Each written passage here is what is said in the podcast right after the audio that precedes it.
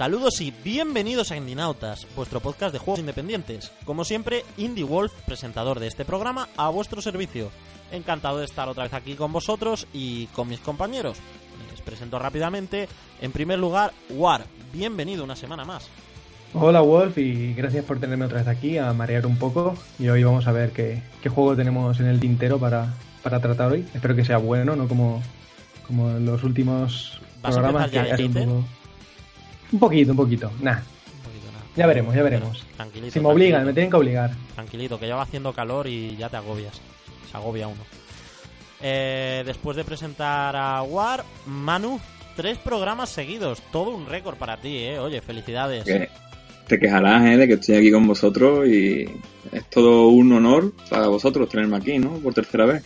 Bueno, bueno, bueno, eres, eres, eres una impresora multifunción, vamos. eh. Espero que no te quedes sin tinta tan rápido. Pero, pero porque Manu deja los cheques, sin, sin, porque es el jefe, entonces. Manu pone la pasta. Claro, la pasta soy entre como- comillas, entre comillas. Como un jeque que compra un equipo de fútbol. Yo tengo aquí mi podcast para divertirme y, Sí, como, como el del Málaga, ¿no? por ejemplo, Esperemos te que diría no que sí, pero es que no tengo ni idea de fútbol, o sea que... Ya, por eso te lo digo, porque esperemos que no acabemos tan mal como el jeque del Málaga. Y por último, una nueva incorporación. Per, bienvenido. Muchas gracias, Wolf. Espero aportar algo a este programa. Yo simplemente espero que el micro no dé ningún problema, porque ya, ya os aviso Ya, que ya veremos, ya veremos, ¿eh? Ya veremos. en la prueba de sonido del programa ya hemos tenido algún algún problema. A mí me ha faltado poco para tirarme por la ventana cuando, cuando con los cascos y el micro. Terrible. El micro tiene su propia vida, su iniciativa. Ya sabéis cómo van estas cosas. Quiere volar del nido y no puede. Digno de, digno de respeto, oye. Todo mi respeto hacia un micrófono con vida propia. Y como todas las semanas, vamos a dar paso a nuestra primera sección y vamos a hablar de noticias.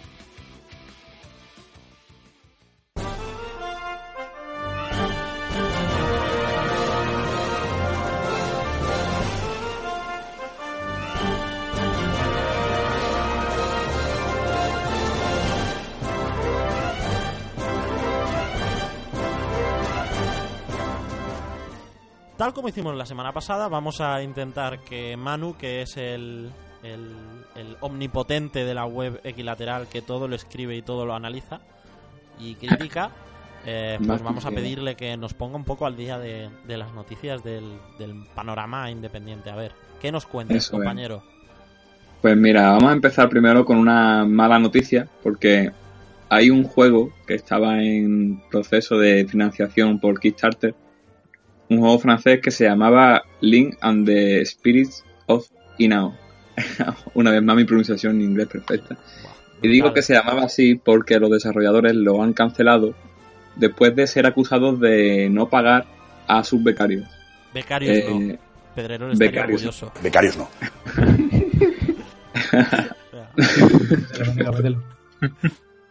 Pues el caso es que eh, una, una artista francesa, se llama Laurine Sauterot, estaba trabajando Lorin con. Satereux. Laurine Sauterot. Muy bien, muy bien. Como, como coño sea, él. tío, ya está. Pero bueno, un respeto a los franceses, ¿vale? Nada, nada. Prosiga, Pues- compañero. No, respeto a los franceses no tienen ni siquiera el propio estudio porque les habían contratado a varios becarios eh, y no les habían pagado su trabajo, según acusó la, la artista esta. En Francia, por lo visto, es ilegal tener a becarios más de dos meses sin, sin pagarles, algo que en España no estamos acostumbrados. ¿no? Bueno, qué nivel. También ellos tienen un salario mínimo de más de mil euros. Bueno, Cri- Sí, criti- sí, sí. Crítica social, crítica social. wow, wow. Somos hipsters. Venga. empieza la revolución en Indinautas. Así que bueno, la, la chica esta pues se quejó en varias páginas, en redes sociales y tal, y despertó la queja de muchos artistas más. Así que el estudio, que se llama Bloomy Light, decidió cancelar el juego y eh, se justificó en Kickstarter diciendo que estas personas habían intentado y lo habían conseguido destruir la obra de muchos trabajadores que habían puesto toda su ilusión. La verdad es que, hombre, es una pena que se, que se, que se haya cancelado el proyecto porque tenía muy buena pinta, estaba inspirado en la obra de Miyazaki en el estudio Ghibli y tal.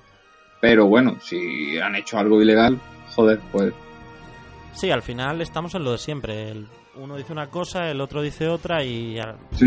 los que los que han puesto dinero en el Kickstarter no saben del todo a ciencia cierta qué es lo que ha pasado, por qué se ha ¿qué reventado todo el proyecto, Sí, ¿no? pero, pero ah, ya, ya aprovechando un poco y haciendo así una especie de, de, de llamada al pasado del anterior programa, que hablamos también un poquito de esto, ¿no? De, de los, de los early access y Kickstarters y tal, que esto de problemas con, Kick- eh, con Kickstarter eh, concretamente, con que se ha cancelado proyectos y tal, no es la primera vez que pasa, como, como el de los ostos o el de las hormigas, en los simuladores estos, que hubo, hubo problemas similares, no tan ilegales, pero sí más, más de que se habían gastado el dinero en drogas y cosas así, ¿no? Así que, No tan que ilegales, pero sí llega ese dinero en drogas, ¿no? están A lo mejor eran drogas legales. sí, Tabaco es Ah. droga. Está- están cogiendo está cogiendo un poco a, a mi forma de ver está un poco un poco de mala fama no el, el- el Kickstarter acerca de, de- de todos estos rollos que están saliendo acerca de impagos y que se gastan el dinero en Yo solo digo que en dos meses Cosas, y pico que llevamos haciendo el programa, prácticamente en todos hemos hablado mal en algún momento de Kickstarter. Es que es que es normal vamos a ver Con También te digo que hay como, como 10.000 Kickstarter abiertos ahora mismo. Y Claro, cada sí, mes también, hay. también, claro. o sea, Eso, quiero al fin y al echarle- cabo salió alguno mal. Pero bueno, Claro, echarle un capote a, al nove- 9.999 Kickstarter. no que pero van no me, bien. no me refiero a, a decir Kickstarter es una mierda sino que quizá Kickstarter como plataforma debería imponer ciertas cosas no ciertas ciertos estándares ¿no? a los a los que se van a Mm. meter a, a- a- a pedir dinero porque básicamente estás pidiendo dinero a la gente Estás entonces ahí. no sé Yo imagino, me imagino a, a Inafune cuando hizo el suyo. Sí, Inafune- En plan, en plan, dame un euro, dame un euro, que quiero hacer un Inafune, nuevo. Inafune estaba en plan me, Ay, me voy, a, me voy a hacer de, Ay, me voy a hacer de oro dinero. sí sí Inafune estaba en plan me voy a hacer de oro con- a vuestra costa hijos de puta Pidiendo dinero con un Rolex. pidiendo dinero Bueno. de figurita de Mega Man Bueno, y... si queréis pasamos a la noticia. Siguiente noticia. ¿Qué, qué, qué más nos cuentas? Porque se va acercando el, el E3 y va habiendo cositas, ¿no? Claro, vamos a pasar un poco de una mala noticia a una noticia que para mí es bastante buena. Es que PlayStation España se va a llevar al E3 a los estudios españoles que han participado en PlayStation Talents. Si sabéis lo que es PlayStation Talents, es como una especie de plataforma que, que ha ideado PlayStation España para darle cobijo a varios estudios independientes y ayudarles a publicar sus juegos eh, en, en Play 4 o en PS Vita si quieren, aunque Eso no es se para, para quien tenga curiosidad por saber un poco más sobre el, sobre el, el programa de PlayStation Talents. eh. Recordar que en el primer programa hablamos bastante sobre hablamos bastante sobre el tema con la gente de con la gente de ah, ¿cómo se llamaba el juego? Mierda. Ah, Eh, de Guest de Guest, eso es. posible Con, sí. con la gente del, de The Guest, ¿vale? Desarrolladores españoles. Eh, pero bueno, Manu, perdón por la interrupción, Y un pequeño apunte. no, hombre, siempre viene bien recordarlo. Porque por eso ahora se hará estos estudios para que no se, se piense que PlayStation Talent es simplemente una plataforma de ponerle un sello y ya está, sino que ahora se los van a llevar a, al E3, que como todos sabemos es la mayor feria de videojuegos de, de- del mundo, se podría decir, ¿no? La más importante. Se va a llevar eh, a los estudios que han participado en PlayStation Talent y les va a dar un espacio allí a partir del 14 de junio para que presenten sus novedades. Os digo si queréis los estudios que van a ir, Claro, hombre. que sí, mira, van Animation, Animation Studios, Animatoon. Animatoon. Es. Studios. Sí, ya, ya, ya, por eso, no sé cómo se, bueno, Animatoon Studios, van 5X Games, Muy bien, muy bien, muy bien. Gamera Nest, Moon Factory, Will Beat Studios Vale. y los ganadores de, de PlayStation 2015 de, de PlayStation Talents, que son Pixel Cream y un estudio portugués que se llama Fan Punch. Claro, porque estos eh, estos eh, premios son a nivel de la península. Hablamos siempre de, de España, pero ya sabéis que para También estos temas tienen- internacionales no les merece la pena tener uno para España y otro para Portugal, así que nos ponen juntos, primos Hombre, hermanos. es que Claro, porque es como es Sonyland, España es, es Sonylandia, pues hay que aprovecharlo, ¿no? Un poco. Bueno, eh, Bueno, y, pues, y- cuando- y lo siento cuando- para, para el que se haya sentido ofendido por, por nuestra pronunciación del inglés. Somos de la LOSE, ¿vale? Somos de la LOSE, no damos para más. Triggered. Pues bueno, estos estudios cuando lleguen a Yale 3 no van a estar solos, sino que van a estar guiados por, por Shai Haman, que es uno de los referentes en el desarrollo de los videojuegos independientes porque ha participado en juegos como No Man's Sky y Boundless a la hora de asesorarles para, para el desarrollo. Así que van a tener un muy buen padrino allí en Los Ángeles. Sí, solo espero que no tarden tanto en sacar el juego. Nah, Sí, esto, no, esperemos. esto no son, esto no son eh, el, el, el, el de Last Guardian y, cosas así. Bueno, esperemos. No son japoneses. ¿Y tenemos más novedades? Tenemos más novedades de, de un nuevo juego que se ha anunciado, aunque no se sabe mucho de él todavía. Es del creador de Five Nights at Freddy's, el juego este de miedo con muñequitos de, de oso, un conejo, que, a través de cámaras de seguridad.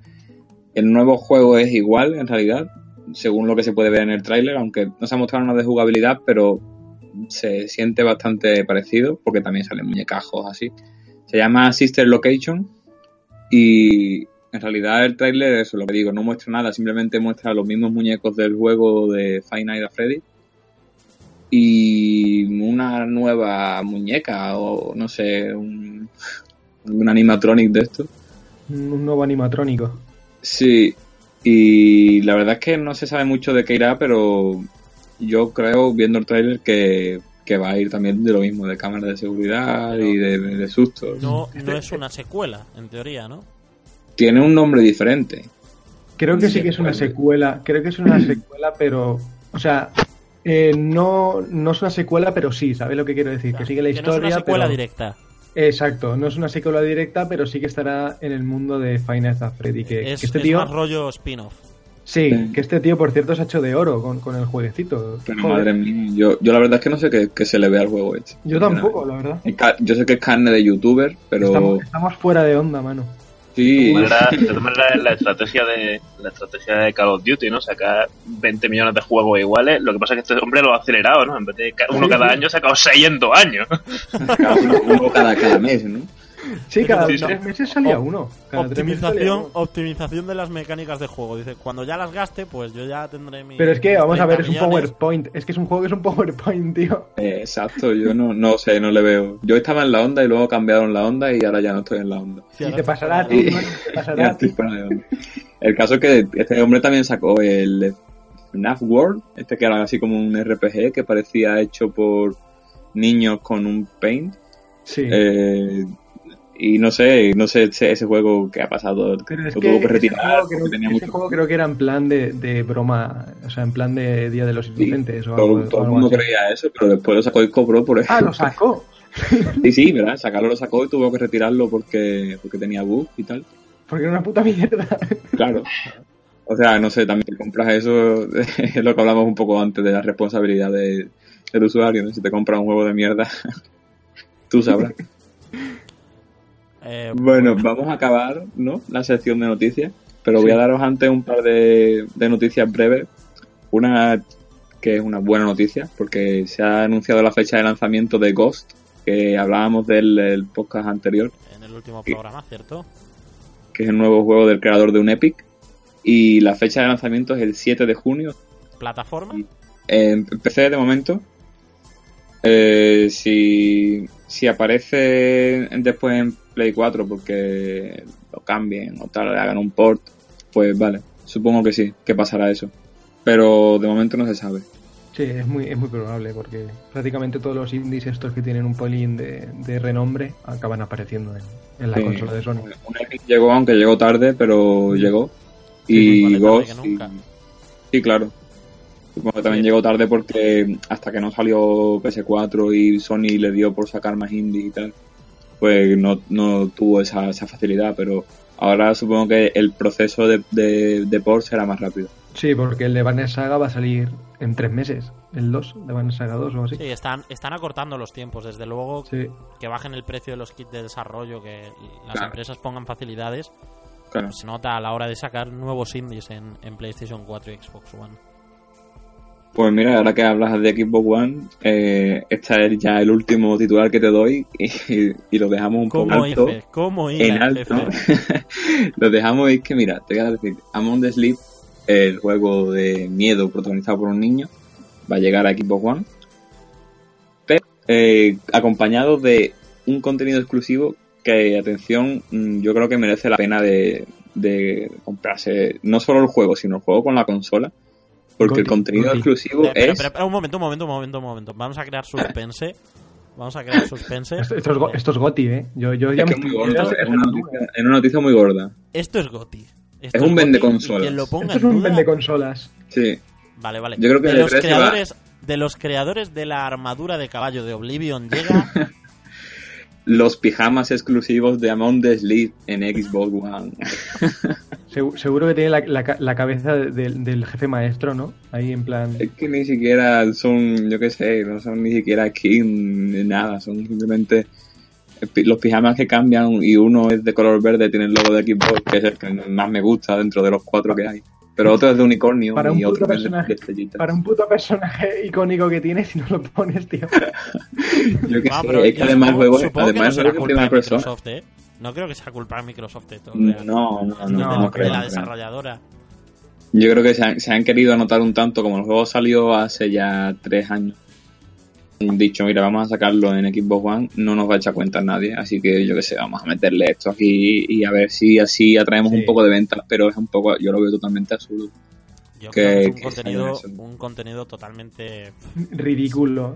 Pero básicamente porque el juego es en primera persona, entonces tú no vas a ver nunca el pijama, no se te agache en la cabeza. Cuando te mires en un espejo, Y, no, y el Pero- no sé si el juego tiene espejo. Pero que va a tener reflejos. ¿Te va a tener reflejos ese juego? Exacto, exacto. No, yo he visto, hombre, si yo he visto que tiene, sí, que si miras para abajo, no lo he jugado tampoco, pero he visto que si miras para abajo te ven los pies. Sí, sí, Bueno, que te, hombre, sí que te ves. Es, es de agradecer, ¿no? Que, que te permitan decidir Hombre, qué color quieres, el- quieres tener el pijama, ¿no? Igual, Manu, si como tú dices eso que te miras para abajo y ves el pijama, ¿no? Igual hay algún, no sé, igual en, en el pecho del pijama ves algo, ¿no? Yo qué sé. Podrían hacer cosas chulas con eso, pero... a mí, a mí me gustaría que hubiera un pijama de Marcus de Gears of War y que, y que sangre ahí. para abajo vieras dos piernas como dos trailers de camión y que pudieras ir derribando cosas. Claro, claro. Yo, yo creo que todos, todos los dueños de una Xbox One agradecerían ese, ese añadido. Testosterona. Sí, sí, sí. Bueno, Testosterona Edition se llamaría el juego. Bueno, eh, Manu, ¿alguna cosita más? Por mi parte, nada más. Yo ya lo he dejado en alto con, con los pijamas exclusivos, así que Dejamos exclusivos. Ya podemos ir dejando el podcast aquí hasta la semana que viene. Un placer. Oye, 20 minutitos, ¿eh? a mí, Sería a mí ya el lo E3 no me importa. El E3, bueno, demasiado mainstream para ti, ¿verdad, Manu? Sí, yo, yo es lo que te digo, ya con el pijama exclusivo me tengo ya juego para, para tres o cuatro años ya. Tres o cuatro años ya. Se va a dedicar a estudiar el código del juego para poder sacar los Va, que- nos va- va- que nos van a llamar piperos. Que, que nos van a llamar piperos, Wolf. Venga, venga, venga. Bueno, No sé lo que es un eh, pipero, dejamos aquí. venga, un poquito de, un poquito de seriedad. Eh, dejamos aquí las noticias de esta semana. Y antes de ponernos a hablar del E3, que sabemos que tenemos muchas ganas todos y toda la historia, pero tenemos que darle paso a nuestra crítica semanal.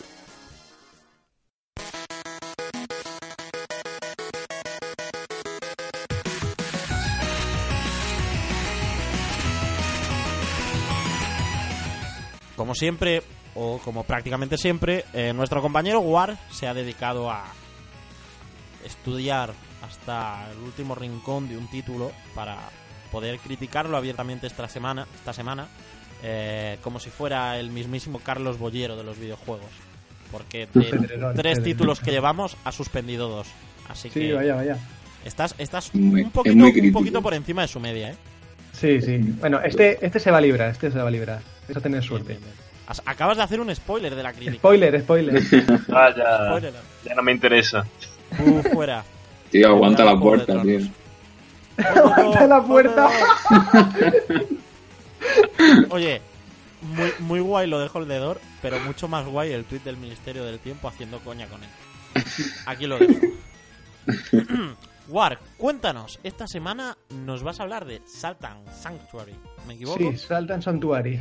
Que ya, bueno, es un, un título, es un. de he de reconocer que estoy haciendo un poco de trampa, porque este juego ya, ya salió en, en PS4, ¿vale? Eh, fue un título de lanzamiento, salió primero en PS4 hace dos meses, pero ha salido en Steam hace nada, hace unos días, y la verdad es que la gente está empezando a, a- a saber de él y, a- y está empezando a coger un poquito de nombre gracias a, a- porque todo lo que se lanza en Steam con- consigue un poco más de nombre, ¿no? Ya sea como pasó con Dragon's Dogma, eh, etcétera, ¿no? Pues este juego, la verdad es que es un bastante interesante porque al simple vista es como una copia de un, de un Dark Souls, porque la verdad es que copia bastantes mecánicas de, del juego de From Software. Copia no. Se inspira poderosamente. se inspira en- poderosamente, sí, pero se copia básicamente, ¿vale? A ver, no es una copia, es un homenaje. Es un homenaje. sí, es un homenaje. Pero aún así, el juego no, no tiene nada que ver con, con un Dark Souls. Y, y, de hecho, conforme más lo juegas, porque tú cuando empiezas el juego dices, vale, esto es un Dark Souls y, y es más de lo mismo. Pero conforme vas avanzando en el juego, va- el juego va cogiendo una personalidad propia y una forma de, de jugar que se asemeja más a, a un Metroidvania, eh, como puede ser eh, Castlevania Symphony of the Night o Super Metroid, aunque, aunque se asemeja más a, Preciosos a los Symphony of the. Night. ¿El qué? Preciosos los dos juegos. Has puesto Sí, sí. ejemplos que. O sea, me lo estás vendiendo bien. Sigue, sigue. Y, y la verdad, bueno, sí, es que el juego me ha gustado mucho. Y nada, el, eh, el desarrollador es Ska Games, que, que no, no se le conocía para nada a este, a este desarrollador. Y como nota adicional, el juego ha sido desarrollado solo por dos personas. Que para un juego así, para ser desarrollado por solo dos personas, tiene tela, ¿eh? Porque la calidad del juego Es, Es un muy indie grande. purísimo, ¿no? Para- Sí, sí, para no hay que- duda, ¿no? Para el que no sepa absolutamente nada de este juego, estamos hablando de un título en 2D, en 3D. Sí, es, es un, un título en scroll lateral, en 2D. Y, y básicamente tú. Como si fuera. ¿Os habéis jugado Castlevania Symphony of the Night? Es que es lo mismo. El sistema de- del mapa, eh, el- cómo está distribuido los niveles, es igual que Symphony of the Night. Igual, igual, igual. Así que si os gusta ese tipo de juegos, si os gustan los Metroidvania, este lo vais a Mm. disfrutar mucho. Y bueno, eh, poco más que añadir de eso, ahora vamos a, a tratar un poco por encima la trama, aunque sin hacer muchos spoilers, porque, bueno, como ya sabéis, como Por se favor, inspira tanto en, en los. Souls, sí, ¿vale? que lo estás vendiendo, intenta, intenta no liarla en este sentido. Sí, a ver, eh, se inspira mucho en, lo- en los Souls también la trama, ¿no? Porque te empieza con una especie de frases, ¿no? Eh, que hay una especie de guerra y, y tú eres un marinero barra guardaespaldas, no se sabe muy bien lo que eres, Mm. que nosotros creamos a nuestro personaje, le, le ponemos una clase, que hay una clase que es cocinero, que vas con una sartén pegando por ahí. Y básicamente empieza con que nuestro barco, que estamos tra- eh, trasladando a la princesa a otro reino para firmar la paz, es atacado por, por unos piratas y, y por una especie de criatura del abismo, muy Cthulhu, ¿no? Y, y básicamente los mata. Pero todo Como- esto rollo oscuro, ¿no? Sí, sí, rollo oscuro, rollo muy to- decadente. Todo el tema de un marinero que protege a una princesa, que, o sea, es Super Mario. Sí, es- es- Cambiando marinero por fontanero. Estamos sí. hablando del Super Mario gótico, quizá. Mm, No. todo, todo, con mucha sangre y, y- y mucho, y mucho 2D, ¿no? Ahí. Y básicamente nos enfrentamos al, al típico, juego- típico jefe de tutorial de los Souls, ¿no? Que si te mata te envía al principio del juego, básicamente. Y morimos en, en el barco y despertamos en, la en las playas de, de una extraña isla que está cubierta por una niebla, muy Silent Hill. Y básicamente mm, tenemos que buscar a la princesa y encontrarla para, para cumplir nuestra misión. Eso es lo único que pasa, yo no voy a decir nada más. Vale, pues hasta aquí la crítica. El spoiler muere mucho. Spoiler, mueres mucho, exacto. Tío, pero ¿te puedo hacer una pregunta? Sí, dime. ¿Qué te parece el apartado visual de, de los muñecajos estos? Porque a Sí, mí es lo que más ahora- me Ahora iba a comentarlo acerca de- del, aspecto, del aspecto técnico. Lo comento ahora si queréis. Eh, Ah. pues eh, la verdad es que gráficamente me ha gustado mucho porque eh, los personajes y el estilo de dibujo y tal es como eh, como si estuviera hecho de papel. Eh, ¿Vosotros recordáis esos muñecajos que le metes una chincheta donde tiene que estar las extremidades y se mueven así raro? Pues Sí, es sí. muy, muy parecido a, a eso, a eso, a ese movimiento, ¿no? Que parece que, que, las, que el cuerpo es una cosa y las extremidades vayan por, por su lado, ¿no? Y la verdad es que eh, son unos diseños bastante raros porque son muy, no sé, son muy, parecen unos yonkis todos. Parece que, que lleves a un puto drogadicto. Pero, pero está bastante bien, me ha gustado mucho. El, el- el estilo, el estilo artístico me ha gustado mucho. Y gráficamente, pues, un juego en 2D, todos, no hay nada, no hay nada en 3D, absolutamente nada. Todo está hecho con sprites. Y juega mucho con las sombras. Eso está muy bien porque me ha gustado porque tienes unas, unas antorchas que vas usando. Y, y hay zonas que están completamente oscuras y si te quedas sin antorchas, estás jodido. O sea que el, Mm. el tema de la iluminación está muy bien llevado. Y el diseño de los enemigos me ha gustado, pero hay algunos que son demasiado clichés, los típicos zombies, ¿no? El Mm. típico perro que, que corre a por ti, el- la típica muerte de- del Castlevania, el jefe de la muerte de Castlevania Symphony of the Night, pues es ¿Por un qué enemigo. cuando, por qué cuando, cuando dices perro pienso en, en el perro de, de. de mierda? De Undertale, o sea. En, en el perro soldado de Undertale. No, es un, es un perro normal y corriente. no, no lleva armas. Una pena. Y nada, el- y los jefes, eso sí, los jefes, hay algunos que están muy bien y, y- es que no, no quiero decir nada de los jefes, pero son muy Castlevania, o sea, tienen muchas mecánicas de este, la típica mecánica que tenéis que subir a, una- a un sitio concreto para pegarle al jefe, a su punto débil y luego cambia de sitio. O sea, que sí, es que, es que no, no quiero decir mucho porque si digo cualquier cosa ya es spoiler, Sí, sí. Joder. así que ahí se queda. Bueno, que Y si en nos cuanto ponemos así, a- la propia crítica es un spoiler en sí, porque te está diciendo que el juego está Sí. bien o está mal. Entonces, Sí, está bueno, creando pero- expectativa. Estoy creando expectativas, exacto. Ah, y en cuanto al núcleo jugable, pues eh, aquí sí que tiene más de, Castel, eh, más de Dark Souls que de Castlevania, porque básicamente es Dark Souls, el sistema de combate de Dark Souls llevado al 2D. Tienes tu barra de vida, tienes tu barra de de estamina, pero es un estilo más rápido, ¿no? Porque eh, podemos dar las volteretas y prácticamente nos ofrece invulnerabilidad cuando damos la voltereta. Pero también cuenta con sistema de peso, así que si queremos llevar una armadura pesada vamos a, hacer- ser más lentos. Así que tienes que jugar un poco con, la, con, con el equipamiento que vayas a llevar, depende de la zona. Lo que sí que tiene, y que no tienen los Souls, es mucho plataformeo y bastante bien diseñado. La verdad me ha sorprendido mucho porque hay unas partes del juego que es literalmente plataformeo, o sea, para avanzar tienes que saber, saber jugar a un plataformas.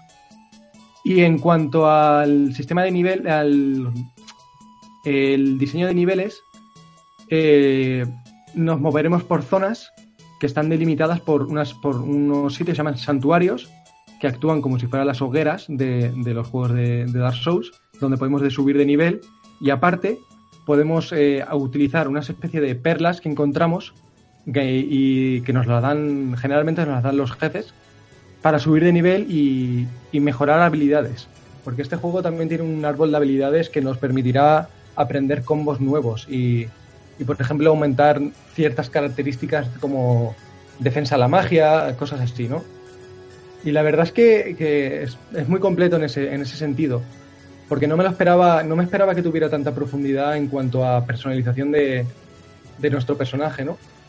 Y poco más que decir, la verdad. El- El- te, te quería preguntar sobre el, el sistema de combate. ¿Es complejo o se limita Mm, a se- esquivar y golpear? Se limita a esquivar y golpear, ya está. Puedes Pero, por un- ejemplo- Sí, dime, Por ejemplo, cuando, cuando hablamos de Slane, Sí. también, también tenía, me acuerdo que comentabais que tenía un sistema de combate muy parecido al Souls, pero que, claro, al ser en 2D, pues era muy difícil llevarlo a cabo bien. ¿Está bien llevado en este? ¿Está bien resuelto? Sí, es- está bien resuelto porque las hitboxes están bien hechas. Es decir, tú no Mm. tienes. mm, Cuando tú colisionas con un enemigo, no tienes daño. O sea, no te hace daño como, en como pasaba en Slane, que si tú Sí. cuando, cuando colisionabas con un enemigo te quitaba vida. Eso no tenía sentido. En este no. En este, si colisionas con un enemigo, te quedas ahí. Y lo que puedes hacer también, como eh, es una mecánica implementada de los Souls, es el parry, ¿no? Tú bloqueas, Mm. puedes bloquear con la espada Y si ataca, eh, si haces el, el típico parry del Dark Souls de, de mover el escudo o, en o la espada que lleves, justo en el momento en que el enemigo ataca, lo dejas incapacitado y le puedes hacer un ataque crítico. O sea que, que es- está muy bien implementado el combate. Y poco más que decir, la dificultad, si has jugado a un Dark Souls y, y te gustan es- ese rollo así dificilillo, pero no muy, no muy injusto, eh, te va a parecer sencillo. O sea, no, no vas a tener problemas con él. Ah, y una cosa, una anotación. No tiene mapa el juego. Eso es un punto malo, no tiene mapa. Te tienes que saber el juego de memoria. O no tiene, Sí. no tiene ni mapa, No sí tiene tiene mapa. minimapa, pero no mapa. Sí, no, no, minimapa tampoco, no tiene nada. Entonces, ¿cómo, cómo, te, ¿cómo te mueves por ahí, tío? Te, te tienes que mover eh, haciéndote referencia del escenario. Y eso es lo Madre. que es Uf. más jodido. Pero eso... cartografía. Te pongan una habilidad que se llame cartografía y así puedes Claro. hacer de tu mapa.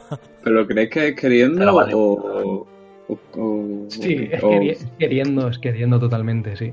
Porque aparte, el- porque está hecho así el juego, porque también tiene atajos, o sea, tú, Sí. te da- eh, por ejemplo, estás en una cueva, ¿no? Y hay una puerta cerrada. Pues sales de la Mm. cueva, vas, subes por la montaña de encima de donde está la cueva y a lo mejor cuando pases la montaña y estés en otra zona, encuentras una puerta que te abre a esa cueva. O sea, está como Mm. todo interconectado, ¿no? Sí, eh, Sí. Dark Souls puro. Sí, sí, Rollo- exacto, bueno. Yo, yo me estaba acordando de, digo, rollo Skyrim, que cuando entras a una cueva y ves arriba a la izquierda, en- como en un nivel en el que no puedes alcanzar una puerta, y dices, por allí voy a salir. Sí, parece. También que- tiene ese rollo, porque, porque ves una, una verja, por ejemplo, y dices, por aquí hay un atajo que me llevará a otro lado. Y efectivamente, cuando luego abres la verja, te lleva a otro lado. Y hay una infinidad de puertas que cuando las ves por primera vez dice no se puede abrir desde este lado, ¿no? Exactamente. O sea, eso te iba a decir, digo, es que esa definición de ves una verja y dices, esa verja me va a llevar a algún sitio. Digo, Hombre, no, no te va a llevar a ningún sitio. Vas a, vas a abrir la verja y te va a decir, no, es que aquí no hay nada, o sea, date la Exacto, o vuelta. sea, no, no se puede abrir por este lado. El típico mensaje. Vale. Pues.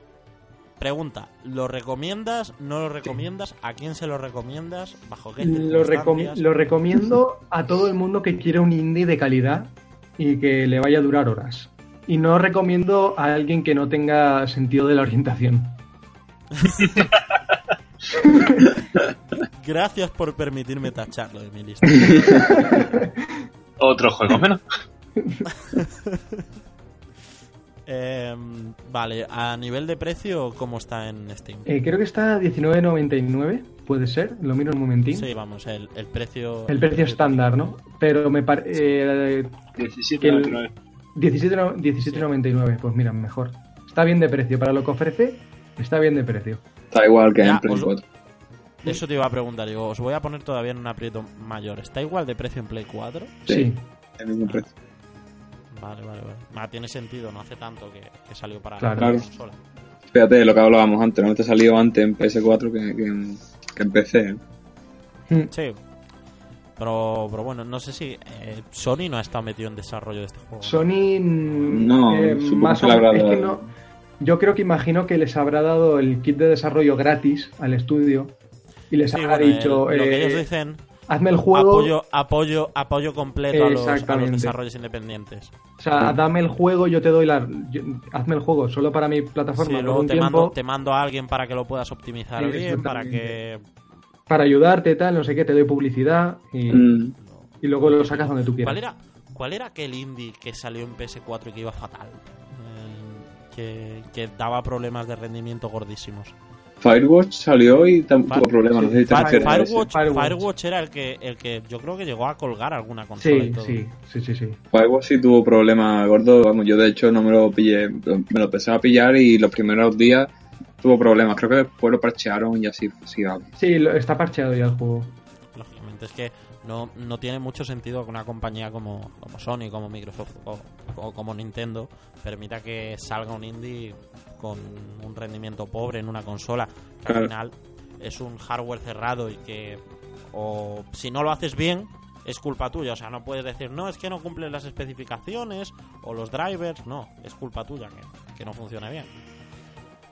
Eh. Bueno, des- después de este momento de, de quejarme de todo, puta vida, em, cerramos eh, la crítica de, de esta semana. Muchas gracias, War, por volver a, a currarte. A vosotros semana por escucharme y, y la semana que viene trabajito. en la semana que viene espero traer una puta mierda de estas gordas para- en plan The Flame in the Flood Oh, para, para, para, para ponerla, Estás, ponerla estás poniendo el listón muy bajo. Sacan la desbrozadora. La- empieza. Eh, bueno.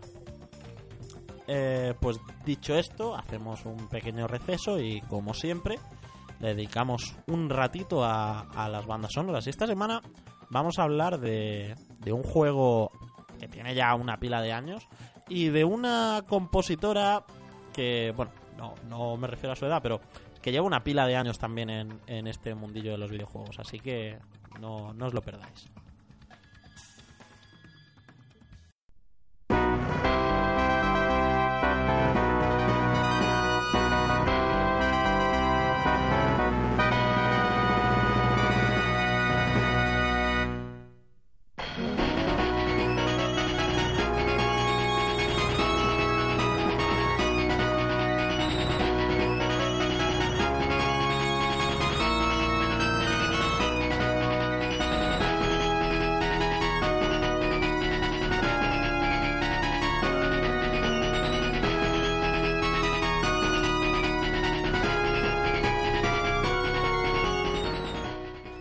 La sección de bandas sonoras de esta semana se la vamos a dedicar a The King of Dragons.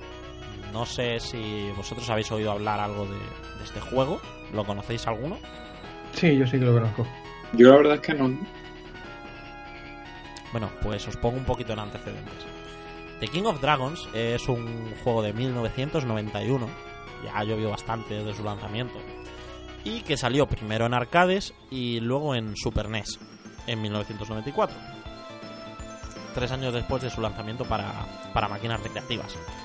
Eh, luego se han hecho más relanzamientos, rollo salió en la Capcom Classic Collection para, para PlayStation 2 y para la primera Xbox. Eh, es un juego que ha tenido, ha tenido su, peso, ¿vale? Eh, desarrollado por Capcom en la época dorada de, de las recreativas. Y se trata de un hack and slash de desplazamiento lateral en dos dimensiones con tintes de RPG. Era una forma de, de hacer juegos, más que una forma de hacer juegos, era un, un tipo de juego que se estilaba mucho en, en esa época. Eh, estaba muy de moda tomar referencias de, de Dungeons and Dragons, que sí, fue la época en la que de verdad pegó el, el boom, esas sinergias que había entre, entre eh, las consolas, los, los videojuegos y y D&D. Y Que por cierto, un, un apunte de Wolf. La portada del juego en Super Nintendo es muy de Dungeons and Dragons, ¿eh? sí, sí, si el juego es... No se puede llamar The Dungeons and Dragons Game por temas de derechos de autor, pero vamos, Porque ya hay uno. pero que yo me los imagino eh, hablando y diciendo, bueno, tenemos que hacer un juego de da- rollo Dungeons and Dragons, pero que no sea Dungeons and Dragons. Vale, pues The King of Dragons. Venga, vale. Dragons igual. Suena igual. Ver, pero bueno, vamos a intentar no cachondearnos mucho de, de este juego porque la verdad es que no estaba nada para la época.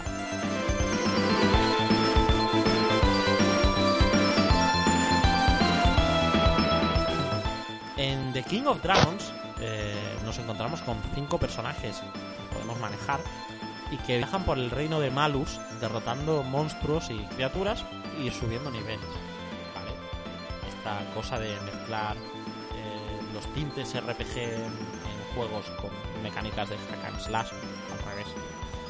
Em, el juego Ya, cuenta- otro, otro juego que se ha copiado de Dark Souls, me cago en la puta. Sí, Dark Souls es el origen de todos los videojuegos de la historia.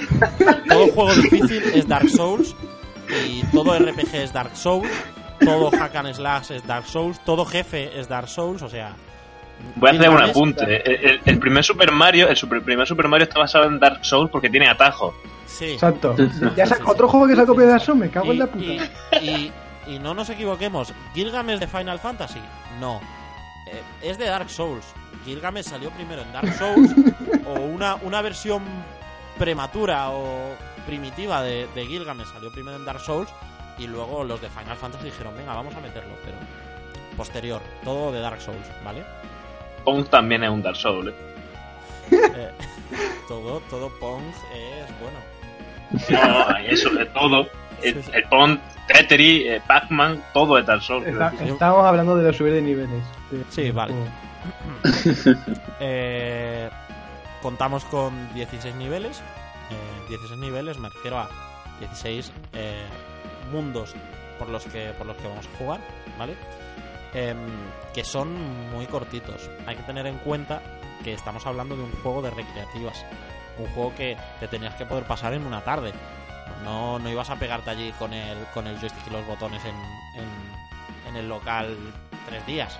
Allí enganchado en plan... No- no somos como el, este, el, el coreano taiwanés este que, que murió jugando no sé cuántas semanas seguidas, ¿vale? No. Em, el juego estaba hecho para que te lo pudieras pasar en, una tarde. Y cada uno de los cinco personajes controlables en el juego cuentan con roles y habilidades propias y únicas que van mejorando conforme conseguimos experiencia y subimos de nivel. Esto es, eh, cinco arquetipos diferentes, cada uno mejor en una cosa, peor en otra, y conforme va subiendo de niveles, pues lo típico, el arquero llega más lejos, el guerrero aguanta más daño. Una, una cosa, Wolf. eh, voy, a hacer un, voy a hacer un inciso ahí, ¿vale? El tema este de, de, de King, de King of Dragons. eh, no sé si conocéis un juego de VanillaWare que se llama Dragon's Crown. Me suena un montón. Pues Dragon's Crown es un juego que es básicamente de King of Dragons en la nueva, en, en la nueva generación. O sea, en, en la generación pasada, en PS3. ¿Cambia, cambia mecánicas o.? No, no, es lo mismo. Es, es un juego que, que podría haber salido. eh, es, eh, es un hack and slash, pero en plan King of Dragons, de scroll lateral, en plan recreativa de, de antaño. Es como si fuera. Bueno, vamos a decirlo bien. Se inspira en The King of Dragons para hacer Exactamente. un juego con una base tecnológica actual, pero con la esencia de los juegos de los arcades de los Sí. 90. ¿Lo he dicho bien? Si podéis, sí, lo has dicho bien. Si podéis ver, si podéis ver alguna imagen, el, el estilo, el estilo artístico es precioso. Echarle, echarle un vistazo. Yo le echaré un vistazo también. La verdad es que no, no conocía ese juego. Mira que me estoy informando para este King of Dragons. Ah, vale, ahora parezco una persona que no se, no se trabaja su contenido. Joder. La. Pero bueno, nos vamos a poner serios porque ahora nos toca hablar de la música de The King of Dragons.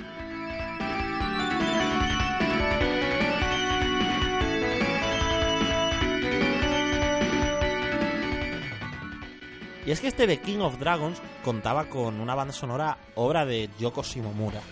Puede que os suene el nombre, así de, oídas, eh, puesto que es la compositora más importante actualmente en Square Enix, no por volumen de trabajos, sí por la magnitud de los mismos. Eh, Yoko Shimomura es la encargada de hacer las bandas sonoras de Final Fantasy XV, un juego que sale el 30 de septiembre. 30 de Sí, septiembre 30 de septiembre. eh, con hype brutal entre todos los fans del género y también la de los Kingdom Hearts hizo la de los dos primeros y también se encarga de, de la de Kingdom Hearts 3 cuando salga de aquí a 20 Algún años día.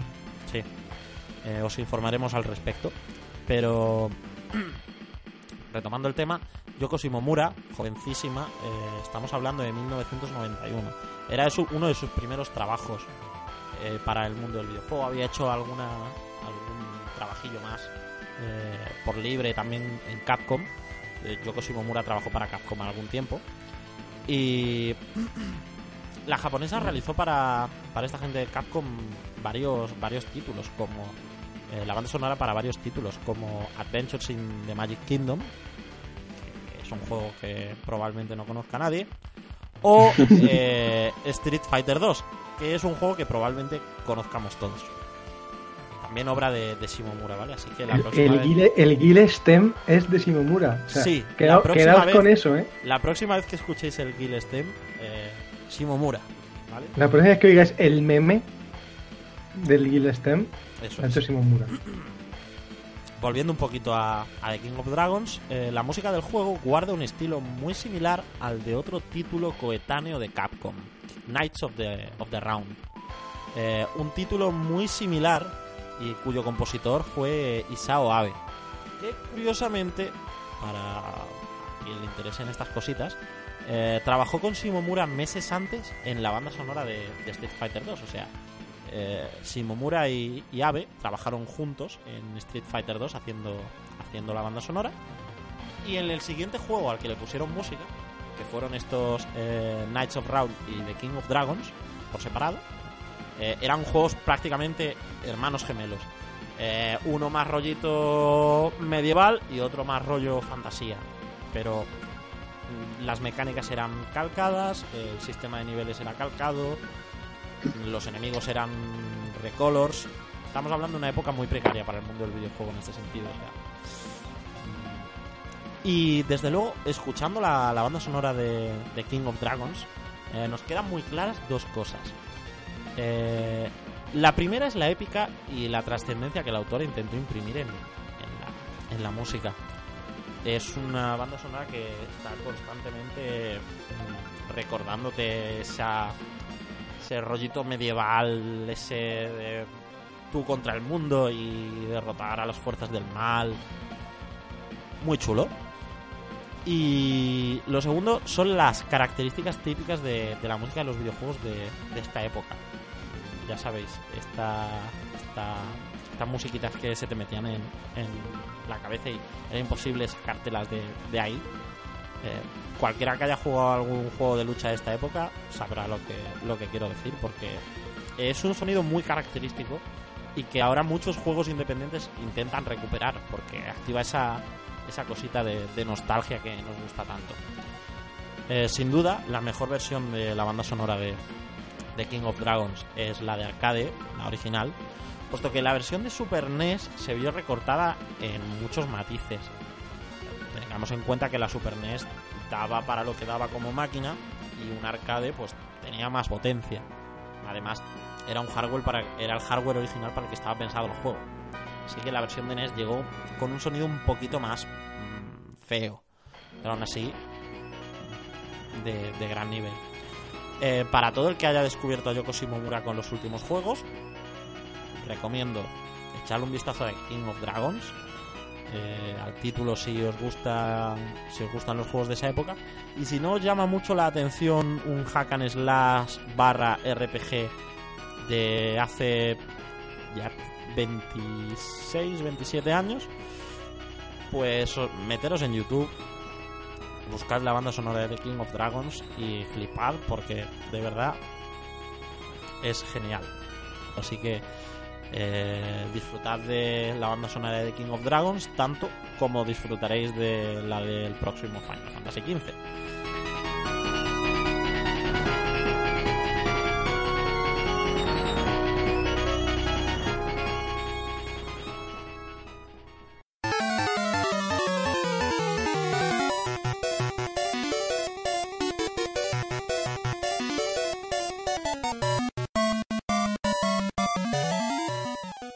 Se acerca el E3 y va subiendo el hype poco a poco, menos que otros años, he de decir. Pero siempre que se acercan estas fechas, empieza a entrar en, en el corazón de todos los jugones esta, este gusanillo de que, que veremos este año. Después de un E3 como el del año pasado, brutal en lo técnico por parte de Microsoft y apabullante en lo emocional por parte de Sony. Em, la gala de la feria de este año se mete un poquito a medio gas. Aún así, va a haber muchas novedades, seguro que hay muchas sorpresas. La ausencia de Nintendo en lo relativo a conferencias es un palo gordo, pero hay muchos más, Eh, muchos más bueno, temas que un palo, bueno, un palo gordo. Eh, no estaba el año pasado. Tuvo, sí, sí, pero tuvo el, el Treehouse y, y el Direct y, y ya está. Me o sea. refiero que Sí, bueno, pero que esta vez hay que, na- no hay año nada. que Nintendo no venga al E3 con conferencia Ya, es un es- poco desilusionante. Es un, es un año, eso es, es desilusionante. Sobre todo un año en el que. mm, se Eh, sí, un año que se promete, se promete movidito, ¿eh? Claro, en, en lo relativo a Nintendo se promete un año bastante intenso con NX, que sabemos que no va a haber nada de información en el E3 sobre ella. Eh, pero siempre, siempre gusta haber una conferencia porque eh, si hay conferencia siempre existe esa posibilidad de sorpresa. No, no puede haber anuncios si no hay conferencia. Eh, Claro, claro. Entonces, eh, Nintendo sin conferencia. eh, de hecho, a nivel de juegos, creo que solo llevan The Legend of Zelda. Em, Sí, versión E3. Wii U. Eso es. Un E3 que tiene eh, bastantes menos participantes que, que el año pasado. eh, y mucha crítica por parte del sector de los videojuegos hacia, hacia el futuro de, de, de esta super feria de, del videojuego. Que año tras año, quizás el año pasado se frenó un poco esa tendencia, pero eh, venimos de un poco de capa caída en lo relativo al E3. Os pregunto Sí, bueno. directamente, em, ¿se está muriendo el E E3?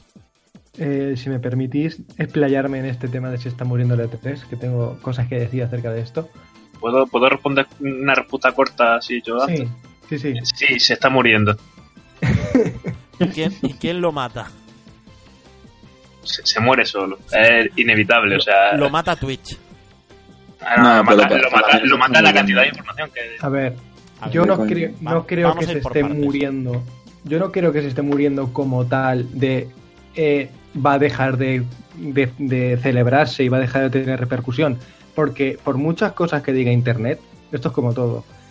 El E3, a día de hoy, sigue siendo la feria donde todo el mundo es- espera grandes anuncios, ¿no?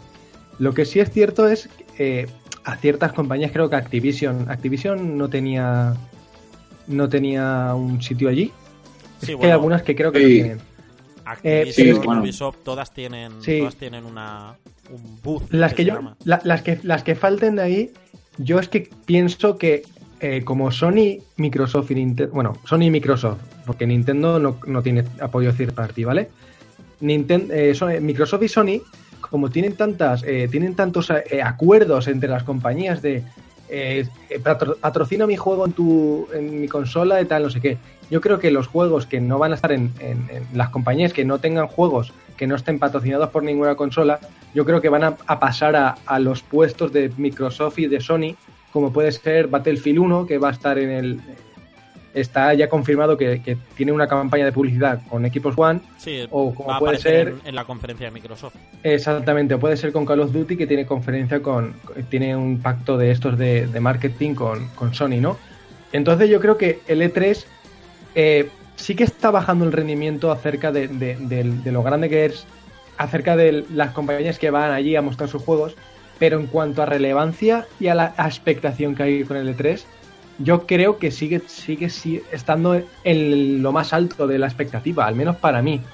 Y, y Claro. por- es que este E3, eh, la gente está esperando que se, se anuncien las malditas eh, consolas mejoradas, eh, que se anuncien ya por fin juegos que están esperando, como The Last Guardian, por ejemplo, que se muestren cosas, por ejemplo, del Sea of Thieves, el juego este de Rare, que no se sabe absolutamente nada tampoco. O sea, que hay cosas que mostrar, hay cosas para hacer el E3, que sea- el E3 sea grande. Sí. Em, ¿Qué opinas tú, Manu?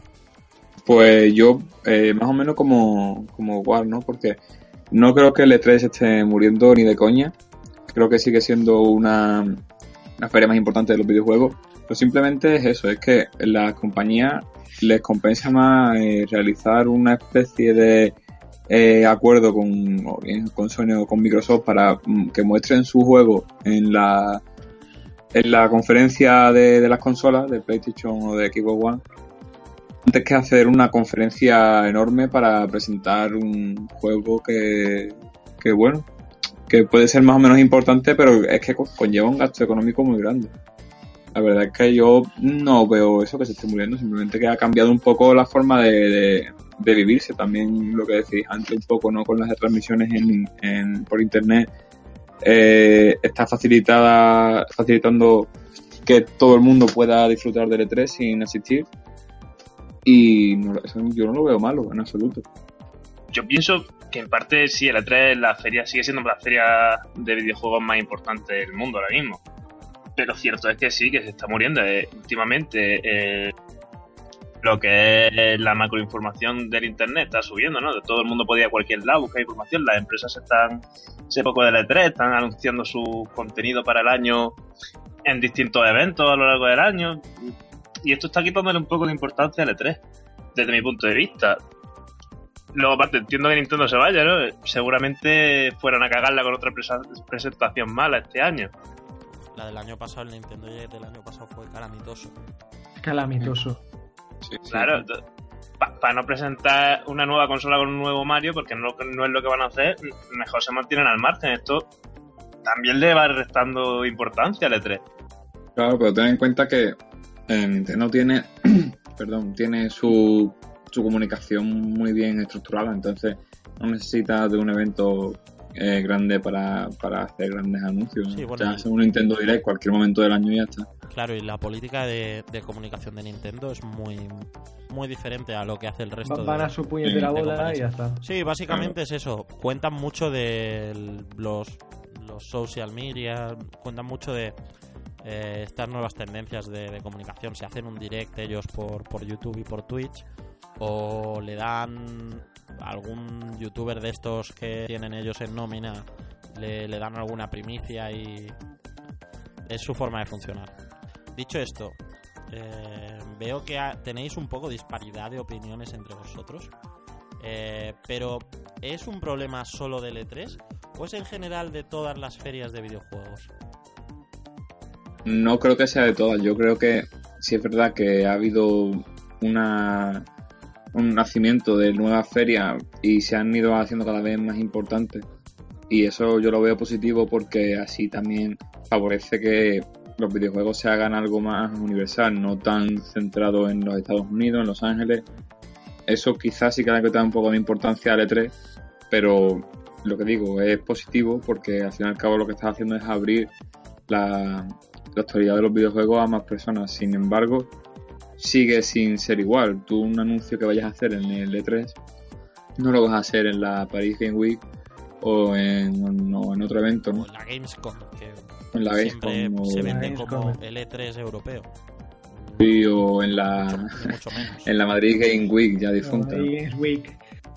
No, no, que ya es, otro, es otro No, pero Madrid Game Experience. Madrid Game Experience. Que, ya, que ya ha pasado un poco a ser salón de videojuegos, un típico salón manga, pero sin manga y con videojuegos. Sí, de, videojuegos. Em, pero es el caso, no sé, no creo que, que te esté muriendo. De hecho, es que también depende mucho de, de la estrategia comunicativa de cada empresa. Hay juegos que, se, que están predispuestos a ser anunciados en un E3 y otros juegos que lo puedes anunciar en cualquier momento del año a través de sus canales. Dilo bien, Manu. Todo el mundo dice, se está muriendo el E3, pero cuando llegue el E3 y se, se enseñen todas esas cosas a enseñar, ¡Oh, todo el mundo está pendiente, si, es que, si es que así, y es bueno porque, joder, es como un evento, el único evento mundial que tenemos los, que nos gustan los videojuegos, es como se dice en la final de la Champions, ¿no? Pues igual, nosotros estamos todos pendientes ahí de la E3 a ver qué se anuncia. De los creadores, de los creadores de Eurovisión es la final de la Champions para los gays, llega el E3 es la final de la Champions para los gamers. No, pero tiene, tiene razón, en eso tiene razón. O sea, yo todo el mundo que juega videojuegos de forma más seria, seria, me refiero a que siga el mundo. Jugar videojuegos serio.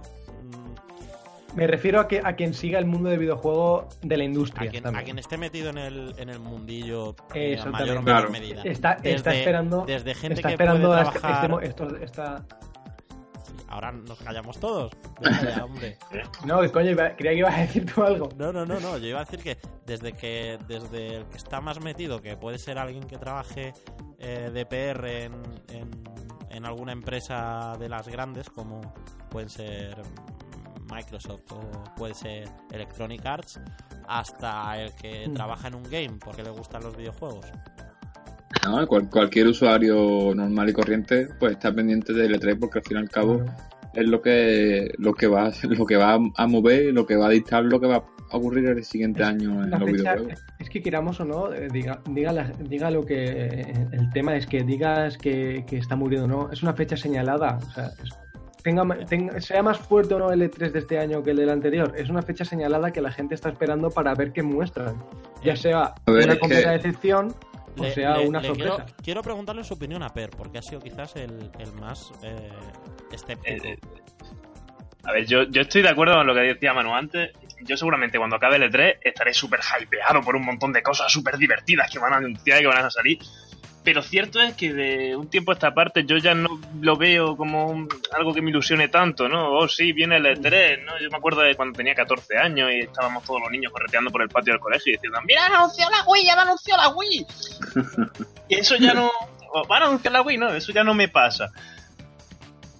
Hombre, pero tampoco tienes 14 años. ¿no? Has- Espera, has exactamente, perdido la exactamente Sí, yo tengo infancia. 14 años. exactamente A lo tiene que ver mejor con la tiene algo edad, que ver, ¿eh? a ver, eso es como todo. Ya, ya- me he acostumbrado a que el E3 sea más... Oh, sí, van a anunciar esto. Seguro que es una desilusión. A ver, a ver, a ver, Eh, eh, no, eh, no a ver. Y otra desilusión. ¿no? Yo yo lo veo así, es mi opinión personal, también lo digo, ¿no? Sí, no, eso Claro, sí, claro, si claro. tienes toda la razón con eso. Es que eh, eso se, podría ex- extrapolar todo esto a otro debate que es el pesimismo existencial que existe en Internet respecto a la industria del videojuego, ¿no? Venga, O sea, vamos- Sí, también, también. vamos- Es, eh, Vamos esto abrir es un- una puta mierda, va a ser una puta mierda. Vamos es que a es eso, o sea, un todo- momento de reflexión nihilista sobre la vida.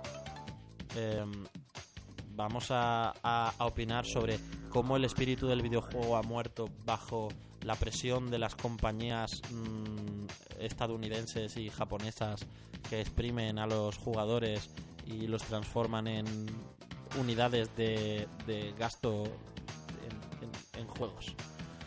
Joder, parecemos oficinistas, amargados. Sí, pero es que básicamente es que básicamente es eso. Eh, eh, La, la tendencia general de internet en cuanto a la industria es que ya no hay ilusión por ella. Eh, comentabas, y- comentabas internet. Comentabas Sí, internet. internet, internet. ¿Cuánto, ¿Cuánto peso tiene eh, Internet en esta pérdida de importancia de las ferias como el E E3? Para Mucha, mí, para mí lo tiene todo. Bastante, es que re- realmente el paradigma de la comunicación ha cambiado, no solo en, en los videojuegos, en todo. O sea, todos estamos constantemente comunicándonos a través de redes sociales y, y es una información increíblemente grande, ¿no? Es un- Sí, Manu. una producción que, que es, in- que es inabarcable. Entonces, las empresas eso- de videojuegos lo hacen muy bien porque se comunican día a día con los jugadores, les van enseñando su- sus novedades y tal. Pero si te das cuenta, pues eso siempre ha pasado y ahora se está exagerando un poco más.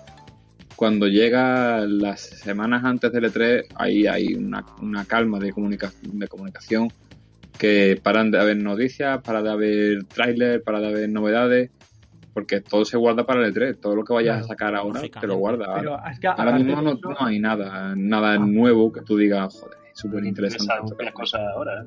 Sí, pero ¿Eh? aparte de eso, eh, el, Se el poco. Ahora mismo la, la, la producción comunicativa de las empresas es bastante menor que la de, de se, anuncian, se anuncian cosas, pero no tanto. Pero aparte Sí, de eso, Lo, el- único, lo único, perdona que te corte War, un Sí, apunte, sí. lo único que ha salido en las últimas semanas así de peso ha sido, ha sido Overwatch y ha sido por la beta. sí, ha sido Overwatch y ya está. Sí, pero Blizzard juega en otro en otra liga, ¿eh? Sí, sí, sí. Blizzard tiene su propia conferencia, sus propias cosas, su montaña de dinero, sus millones de Su montaña, seguidores. su, y su lado. montaña de fanboys, todo. Activision Blizzard. Ya está. Ya lo he dicho.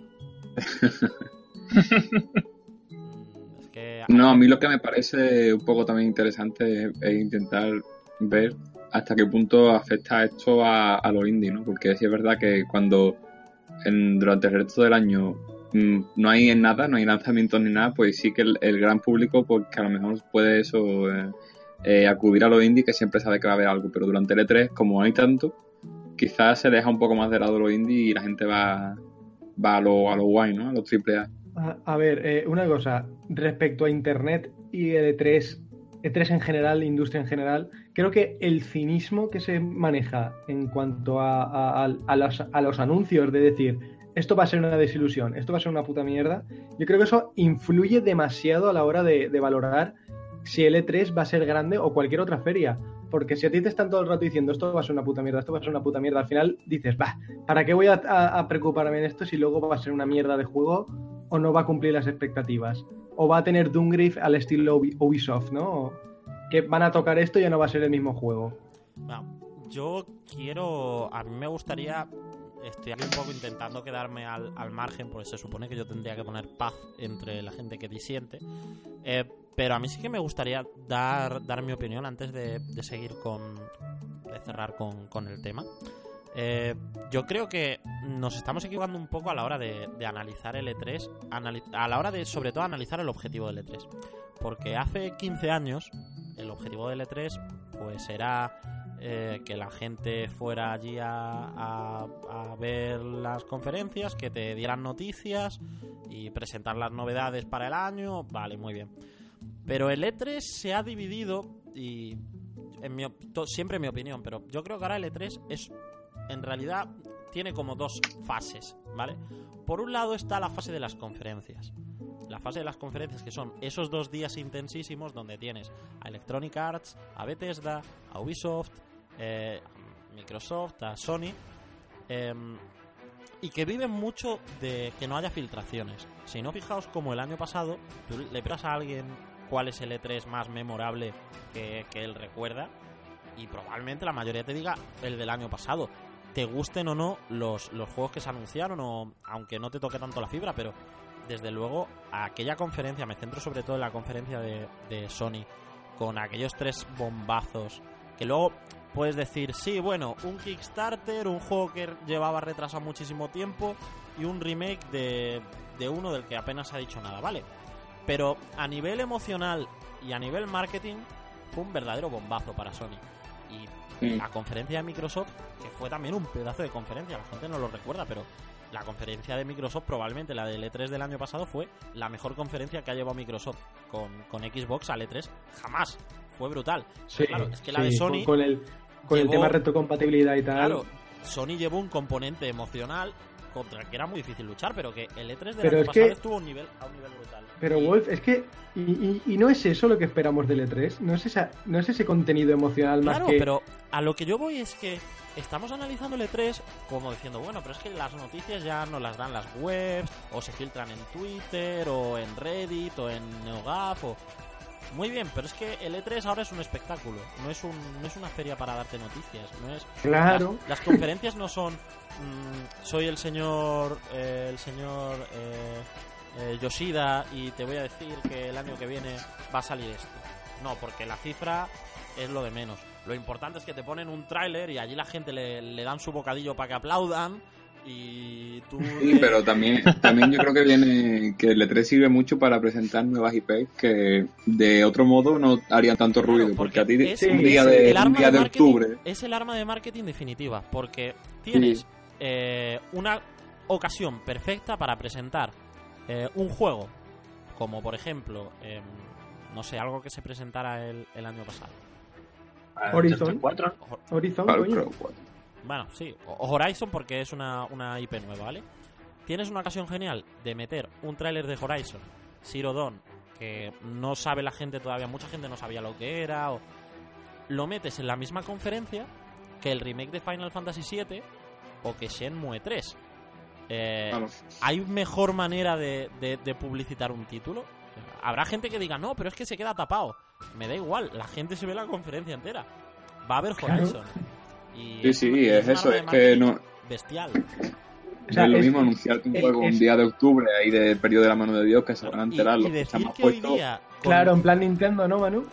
claro, y Sí, pero que- Nintendo también tiene algunas veces que, joder, cuando, sa- cuando saca bombazo, si, si hace un Nintendo Direct que, que no tiene nada más especial, pues eso, se Sí, entera pero a ver, los por ejemplo, Tú sabías- o sea, es que- antes- Bueno, va, te dejo hablar. de, antes de Es ponernos que va- eso, es que lo quiero, lo quiero terminar de, de hilar, ¿vale?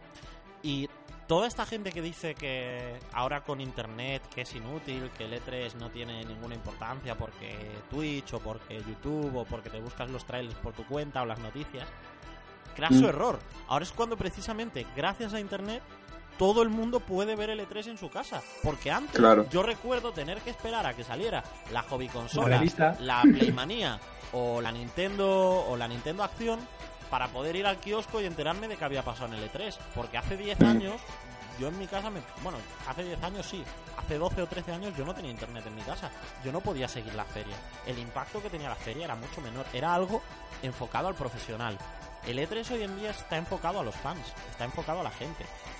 Y luego, la otra vertiente del E3, cuando ya han terminado las conferencias, es la parte presencial, que de hecho este año eh, el E3 ha organizado una especie de versión paralela, feria paralela que ocurre a la vez, eh, no sé, no recuerdo cómo se llamaba, eh, pero el objetivo es poner una feria, una especie de E3 para el público con entrada libre y gratuita para que todo el mundo pueda entrar y probar los juegos que hasta ahora estaban limitados a profesionales del sector y a gente con que pudiera pagarse la entrada. Eh, al final estás potenciando jugadores, jugadores. Quizás para la prensa, para la industria, el E3 sí que ha perdido peso. Pero de cara a los jugadores, yo no tengo ninguna duda de que el E3 está viviendo su edad dorada, su, su tampoco- máximo nivel. Tampoco creo que ese 3 Live, creo que se llama, ¿no? Que van a hacer para los, los jugadores, para el gran público, vaya a ser igual que el E3 normal. Para nada. No van a mostrarte, o sea, van, te van a poner quizás la, la demo del, del nuevo Call of Duty o de Battlefield 1, de juegos que estén ya más asentados, más que tengan algo que se pueda enseñar y jugar de forma masiva, pero no van a enseñarte todos los, eh, los juegos, las exclusivas que, que presentan en, la, en las conferencias. Así que claro. va a haber una, una separación todavía entre profesionales y público, que creo que es positiva claro. porque no, así evitas que todo el mundo hable de un juego que todavía no está eh, en una fase adecuada para mostrarse. Y, pero además, pues tienes a todo el mundo yendo allí y pudiendo disfrutar de los juegos. Y además, de solo, solo nos tenemos que fijar un poquito en que la tendencia es esa. Porque incluso aquí en España, fijad lo que ha, lo que ha pasado con, con la Madrid Games Week. que Se ha separado entre la Barcelona Games World, que va a ser una feria enfocada mucho más al tema, al tema industria, al tema ah, mucho más enfocado al desarrollador. Y la Madrid Game Experience, que se vende netamente como una feria para jugadores, solo para jugadores. O sea, ni profesionales ni solo para jugadores, para que vengas aquí y veas cosas de, que le interesa al jugador. La tendencia de, de- de la industria y de las ferias es esa. Es, Sí, sí, es sí. separar, porque los profesionales el, el E3, más allá de ver los cuatro trailers, tampoco van a... Es cero, es cero. Claro, Pero a ver, la, la, la que haya profesionales en la conferencia ver, y en la. y eso de- eso de la que feria. De que el E3 sea para el jugador está claro, porque no es un GDC. A ver, no es un GDC el E3. sí, sí, sí. No- n- ahí no van los desarrolladores a hablar de sus juegos, ahí vas a ver el espectáculo, Bueno, como tú has dicho, Ahí puede irte el de Unravel para echarse allí a llorar y a temblar. El, Sí, el bueno. cada, vez, cada vez que lo recuerdo me daba, estaba, o sea, me estaba dando un poco. Entre, Da penica, da entre penica. penica ¿no? por él y, y yo estaba pensando, hostias, pero es que todo el mundo se va a acordar de esta presentación, así que en realidad lo está haciendo cojonudo. Todo el mundo decía Sí, San sí, Ravel y, hostia, qué mal lo pasó el tío en el E3, ¿te acuerdas? Pues, pues, No, sí, es que es espectáculo y, y- y yo creo que, que el, el E3, aparte de que sea un momento especial para todos los jugadores, creo que aquí, donde estamos nosotros en España, es todavía más porque si te quieres quedar a verlo, te tienes que quedar hasta tarde, igual te Cuatro. juntas, Hasta las Te 3 de la mañana. te Claro, juntas con pasado La colegas. conferencia de Sony acabó a las 6. te juntas con colegas, te pones ahí a echarte unas risas, no sé qué, ¿sabes? O sea, es, no sé, es, a la un- uni. es una, es una, es una, una fecha especial, ¿no? Yo creo que es una fecha Es especial. bonito, tiene, tiene su punto de. Como la gente que le gusta la NBA y se queda hasta las 4 para ver un partido, pues los jugadores. Claro. Pues igual.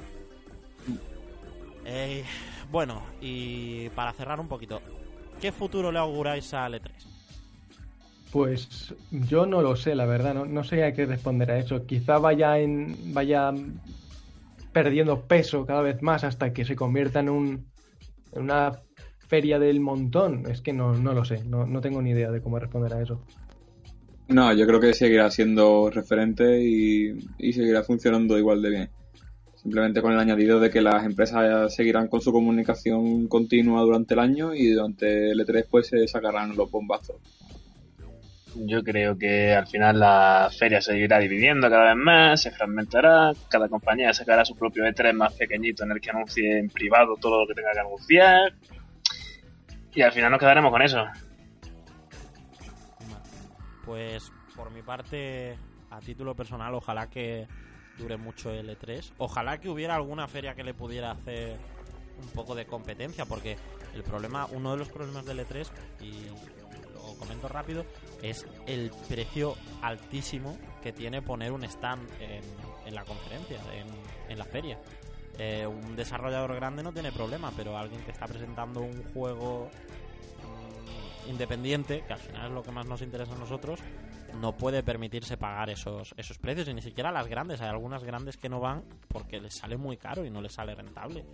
Eh, no sé no sé si fue Sega, que no sé este año qué va a hacer, pero recuerdo un año que no fue y se lió bastante. o No, este año Sega no va. este año tampoco va, pues 2K Porque- dame tampoco va, ¿eh? 2K Solo, va, solo va, va a tener va a tener un pequeño stand de...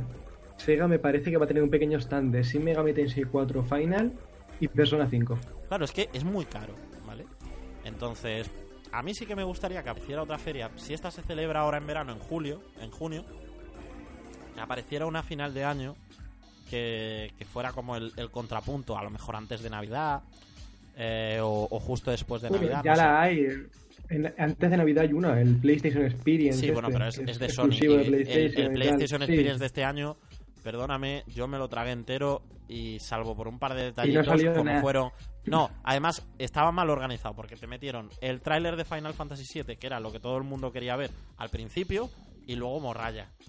Fue como, venga ya, hombre, dejadlo para el final. O sea, yo soy fan y yo quiero verlo cuanto antes mejor, pero dejadlo para el final, simplemente por tener ese momento culmen que todo el mundo esperaba. Digo, ostras, algo nuevo de Uncharted o... Nada, agua. Bueno. Eh, ojalá que no desaparezcan las ferias de videojuegos y no desaparezca Ojalá, el, ojalá. el espectáculo Ojalá. porque es bonito. Es bonito. Mm. Em, y vamos a dejar un poco atrás el, el tema de, del E3. Ya todos los programas van a hablar de, de la rumorología de, del E3. Eh, nosotros vamos a pasar un poco de puntillas porque fallamos más que una escopeta de feria. Y nos, va- nos vamos a dedicar a hablar de cosas que de cosas que están físicamente ya en, nuestro poder. Y en concreto le voy a preguntar a War directamente. ¿Qué has jugado esta última semana? Uf, pues en- eh, un poquito de historia en preparación para Total War Warhammer, que, que lo voy a recibir dentro de unos días. Eh, he estado jugando Total War Shogun 2, que es una entrega de esta saga de estrategia de grandes batallas, que está ambientada en el Japón feudal. Y la verdad es que es acojonante lo, lo adictivo que es. En cuanto le coges el puntillo al juego, es un no parar. De hacer alianzas, que te traicionen. Vamos, un, montón de cosas que, que a, a los amantes de la estrategia, vamos, eh, tienen que jugar esto, tienen que jugarlo. Esta es una pequeña anécdota que, que me ha pasado hace, hace dos días. Empecé una campaña, ¿no? Con, con un clan de estos japos muy chungos. Y, y tenía una, una alianza con otro clan que estaba justo abajo de, de donde yo estaba puesto en el mapa. Y de pronto eh, me veo que, que el hijo de puta de la máquina rompe la alianza conmigo. Y digo, pues nada, va, mientras no me ataques. Total, que estoy en, en mi- eh, estoy, estoy en mitad campaña contra, contra un clan enemigo, con todo mi ejército ya a las puertas de su castillo. Y, y llega, pas- le doy a intro para pasar el turno y te, te aparece el otro clan, el hijo puta, con un ejército de, de 10.000 hombres a las puertas de mi castillo y va y me conquista a mí y me, y me- y me- y me- Y y te me mata, rompe, y me rompe y pierdes. y me rompe la campaña entera. Y Las acabo la, acabo la campaña. Hostia, Ahí acabó la vamos a campaña. hablar del drama de un jugador que pierde jugando a un juego. Ojo. Ojo, un jugador que pierde. Terrible, terrible. O sea, Per- es un perdí, drama. perdí ¿Cómo puede me- permitir, cómo drama. Sega que, que este pobre chaval, eh, Creative Assembly, cómo podéis permitir que este pobre chaval pierda una partida de un juego? Hombre, no lo podéis permitir. Tiene que haber creo- un botón, creo- tiene que haber un botón para matar a todos los enemigos de un golpe, por si Fue una, fue una paliza, pero, pero muy épica, ¿eh? O sea, muy, muy épica la paliza que me pegaron. Yo creo que eso de que puedas perder también viene de Dark Souls. ¿eh? Sí, Sí, sí, es- me cago en la puta. ¿Otro juego que se copia de Dark Souls? señores ¿Tú de te Creative crees? Assembly, sois unos influenciados. cago en la puta. No voy a decir unos copiones, sois unos influenciados, porque os habéis influenciado de Dark Influ- Souls. influenciados como insulto. Sí, sí, sí, eres un influenciado. No un influencer, no, eres un influenciado de Dark Estás Souls. Mira, influenciado. mitad de Stardew Valley y ahí no se puede perder. Bueno, bueno, Sí, sí. bueno. ¿Qué cojones no se va a poder perder en Stardew Valley? Ahí puedes morirte de hambre. Ya se, ya se sacará algo de Dark Souls. Seguro que, que se ha influenciado de algo de Dark Souls. Coño, de no poder morir. Eh, yo creo que se ha influenciado en lo de tener que echarle un ojo al inventario para no quedarte sin, sin los objetos que te hacen falta. ¿eh? Porque en Stardew Valley, como no te andes con ojo, te puedes ver con una mano delante y otra detrás. ¿eh? Yo es que no lo he probado aún. Stardew Valley. Es súper divertido. yo soy más de Harvest Moon. Uh, uh, uh. Hater de Stardew. Eh, Stardew mola mucho, pero está claro que el, el original, el primero, eh, el influencer de- del género es Harvest Moon. Yo, Total, que- yo lo jugué, no sé si lo jugué en Game Boy Advance o en... Yo lo jugué en DS. El de DS está muy. Bueno. Yo lo juego en un emulador, ¿eh? entonces. Uy, uy, uy. Emuladores, esa fina línea entre la legalidad. Esa, esa, esa, esa fina línea entre lo legal y lo ilegal. War, entonces, ¿qué? Te- eh, Shogun 2, bien, ¿no? Shogun 2, a cualquiera que le guste la estrategia y, el, y, y manejar grandes ejércitos, yo lo recomiendo encarecidamente porque que te traicione un, un clan en, medio de tu campaña es impa- impagable. Un pequeño apunte sobre Shogun 2. Cuando salió, era el juego peor optimizado que había visto en mi vida. Luego llegó Arkham Knight Sí, sí, sí. y cambió mi concepción del tema. Pero Shogun 2 estaba fatal optimizado. No sé cómo estará ahora después de parchearlo un montón de veces y tal. Está, va de lujo, Pero o sea, va, de- va funcionaba de puta madre una juego. mierda. Era una absoluta mierda. A nivel optimización, digo, el juego es un juegazo. El juego es un juegazo. Pero bueno. Bueno, pues yo esta semana he estado jugando principalmente echándole ahora a Dark Souls 3, un juegazo como todos sabéis ya. Y a Final Fantasy X, que para los que no lo sepan, acaba de ser remasterizado, ¿no? Lo que para mí es el mejor Final Fantasy, es una opinión. Junto con lo que para mí es el peor Final Fantasy, el Final Fantasy X-2, que es otra opinión. Te, te quiero mucho, ¿eh? ¿Por qué? Recuérdame, la próxima vez que te vea en el Saucer te invito a una cerveza. Porque le dices que le quieres toda la cerveza, toda la cerveza gratis. Porque estoy Acabas de, tocar, acabas de tocar a un fanboy. Es que, a ver, acaba de decirle a un fanboy exactamente lo que quiere oír. Lo que quiere oír. ¿Cómo, No, yo todas las cervezas no que quieren invitarme son gratis. Em, Estoy. mm, Bueno, y eso, y aparte de eso, lo que más de horas le he echado es a, a Enter the Gungeon. Un indie que salió hace relativamente poco, no sé si lo conocéis. Sí. Sí.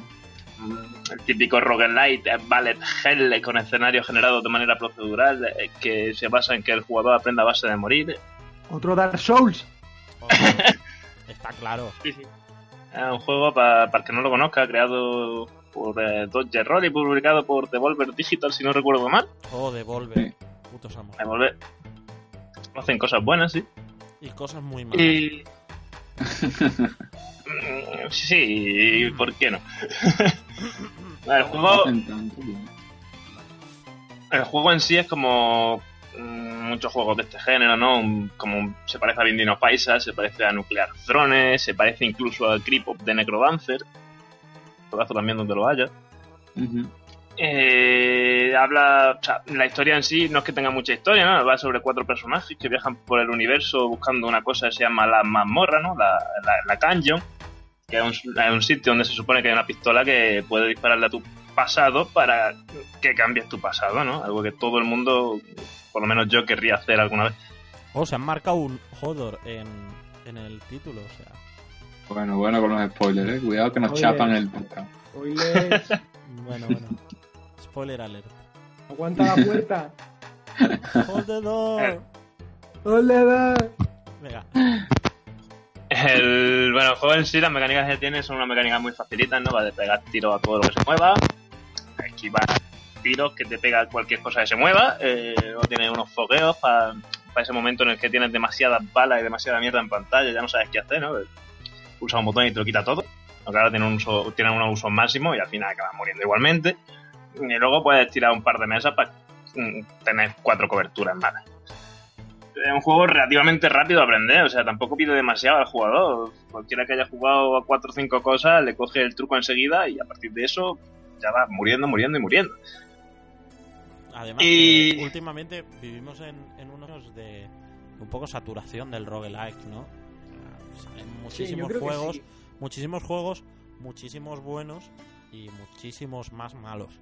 Pero, pero ¿sabes. ¿sabes, ¿sabes quién creo que comenzó esta, esa tendencia de- del... No del roguelike, pero sí del estilo este cenital? Hotline Miami. O sea, Hotline Miami yo creo que empezó una estelada de, de juegos de este tipo de morir hablar- mucho. ¿Vas a hablar y de aprender. peladas la semana después del fútbol? Qué peligro. No, Hotline Miami era muy divertido por el, por el botón Aquí de el la catalán eres tú. Yo me callo, me callo. Ah, eso es verdad. Eh, decías em, la teoría de Hotline Miami. Cuéntala. Sí, que, que gracias a Hotline Miami, el, el estilo de, de morir muy rápido y tener una curva de dificultad algo elevada e ir aprendiendo de tus fallos, eh, yo creo que han cogido part- eh, juegos como Nuclear Throne, eh, que es de- yo creo que es de donde más se bebe, más bebe este Enter de Gangeon, ¿no? Eh, Per, de, de Nuclear Sí, Throne, sí. Porque yo, creo yo, yo creo que Nuclear Throne a su vez ha bebido de Hotline Miami en, en el tema roguelike y de morir mucho, aprender ¿Y, y de, tus cua- y de errores. cuál han bebido todo? Y, y- pues, pues no lo sé. Morir mucho, morir mucho y aprender de tus errores. ¡De Dark No Souls! lo no lo digas. ¡Ah! Se ha ido a la mierda el micro otra vez. Cada vez que se menciona Dark Souls, el micro muere. El micro Eh. muere, tío. You are dead. El colacao, vale, no le pidáis más. ¿El, el colacao? Luego le hago una foto y os la paso por Twitter o lo que sea. Eh, pregunta, ¿tú tienes Telegram? Telegram, eso, el, el WhatsApp es feo, ¿no? Creo El que no WhatsApp, tengo, el WhatsApp guay, perdona. WhatsApp es feo. Es, es el WhatsApp guay. Es lo que es Notepad al Notepad normal. Es para gente pro. Podríamos compararlo, el WhatsApp con Final Fantasy X y Telegram con el 10.2. Uh, No tengo, no tengo. Hater. Se está hater. metiendo, se está metiendo en, terreno, pe- en terreno peligroso, ¿eh? un terreno más movedizo que las arenas movedizas de Uncharted 3, juego que he jugado yo esta semana. me encanta, me encanta. Como hila, como hila. Me vengo, me vengo muy arriba. Está siendo un programa muy ameno. ¿Has visto, ¿Has visto a Esperanza Aguirre? Ah, Esperanza Aguirre. ¡Hostia! En Uncharted 3 sale, ¡Hostia! tío. ¡Es verdad! Sí, tío, la. ¡Hostia! La, la inglesa. Es verdad. Claro, tío. Además es igual, dije. em, ¡Oh, eh, Dios mío, acabo de juego- caer! ¡Ah! El, el juego. Esperanza Aguirre, tío. eh, em, espero que la pobre Esperanza no acabe igual. No, hasta Pues aquí, yo, pues hasta no aquí sé, llego. pues no sé. Eh, Rajoy, sálvame. no sé, es que después de. Ahora con el lanzamiento de Uncharted 4, pues me dio por jugarme los anteriores. La verdad es que con el primero me dieron ganas de, de matar la consola. Eh, casi, casi me lío a hachazos con la consola. Es cierto que ahora. Pues Uncharted, hay Uncharted, muy bien. Digo, mira, perdona. Yo, después de ver el primero hoy día, el primero es malo, malo, malo. Es. Y muy hay que compararlo con lo que había en aquella época. Con lo Es que que- había en aquella no, no, no, bueno, perdona. decente. Uncharted, Uncharted fue de mis primeros juegos en PS3 y yo recuerdo que en aquella época me costó pasármelo de lo aburrido que estaba. Porque era en plan, venga, ahora escalo una cornisa, ahora resuelvo un puzzle que me dan la respuesta en el cuadernillo. O sea, solo tengo que mirar el cuadernillo, mover los rollos estos que hay en la pared y ponerlo como pone el cuadernillo. Y luego otro rato de cornisa. Y luego un rato de pegar tiros con un sistema de mierda. Sí, pero eso ya Eso se me pasó ya, con ¿eh? Tomb Raider, no sé, la gente lo ponía Sí, por sí. las nubes y... A mí también, yo- Manu, tío. A, A- mí también. el- Joder, primer a mí Uncharted- Tomb no Raider me parece. A mí me el primer parece un Uncharted- juego de, de, de- Vamos, no, ni lo voy a decir. A mí el primer Uncharted. Dilo, dilo. gusta. Bueno, ¿qué estás diciendo? ¿Tomb Raider el reboot Dilo, o dilo, el dilo. clásico? Cabrón. No, no, el nuevo, Tomb eh, Raider, Tomb Raider, Raider. el, el reboot. El, ¿Qué te el parece el nuevo. 2013. ¿Qué te Tomb Raider el- 2013 me parece malísimo. A mí también me parece fatal. A Es que es un juego encanta. que... A mí me Pero ¿por qué? Si no, o sea, si es un Yo- juego en yo el no que no tienes que- hacer nada. Mira, a nivel, a nivel de mecánicas, o sea, eh, este, este reboot de, un, de, de Uncharted, de Tomb Raider, se compara mucho con Uncharted porque es verdad que se ve muy influenciado por, por Es que se ve súper influenciado, pero es que Pero además. aún el- así, yo creo que la sensación jugar es bastante diferente.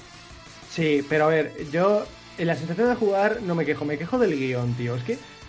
El guion es Lara. Bueno, Lara es si hablamos el de guion malo, más- hablamos de guion más- malo, hablamos Dios de las mío. incongruencias del guion de Uncharted 3. que Es, la Hombre, es cosa- que el guion de Uncharted 3 es con diferencia el peor. de- es, de- es de una de locura, es como... ¿Por qué se ha ido corriendo si estábamos en una, en una escena de vídeo sin, sin problema y de pronto hay una persecución?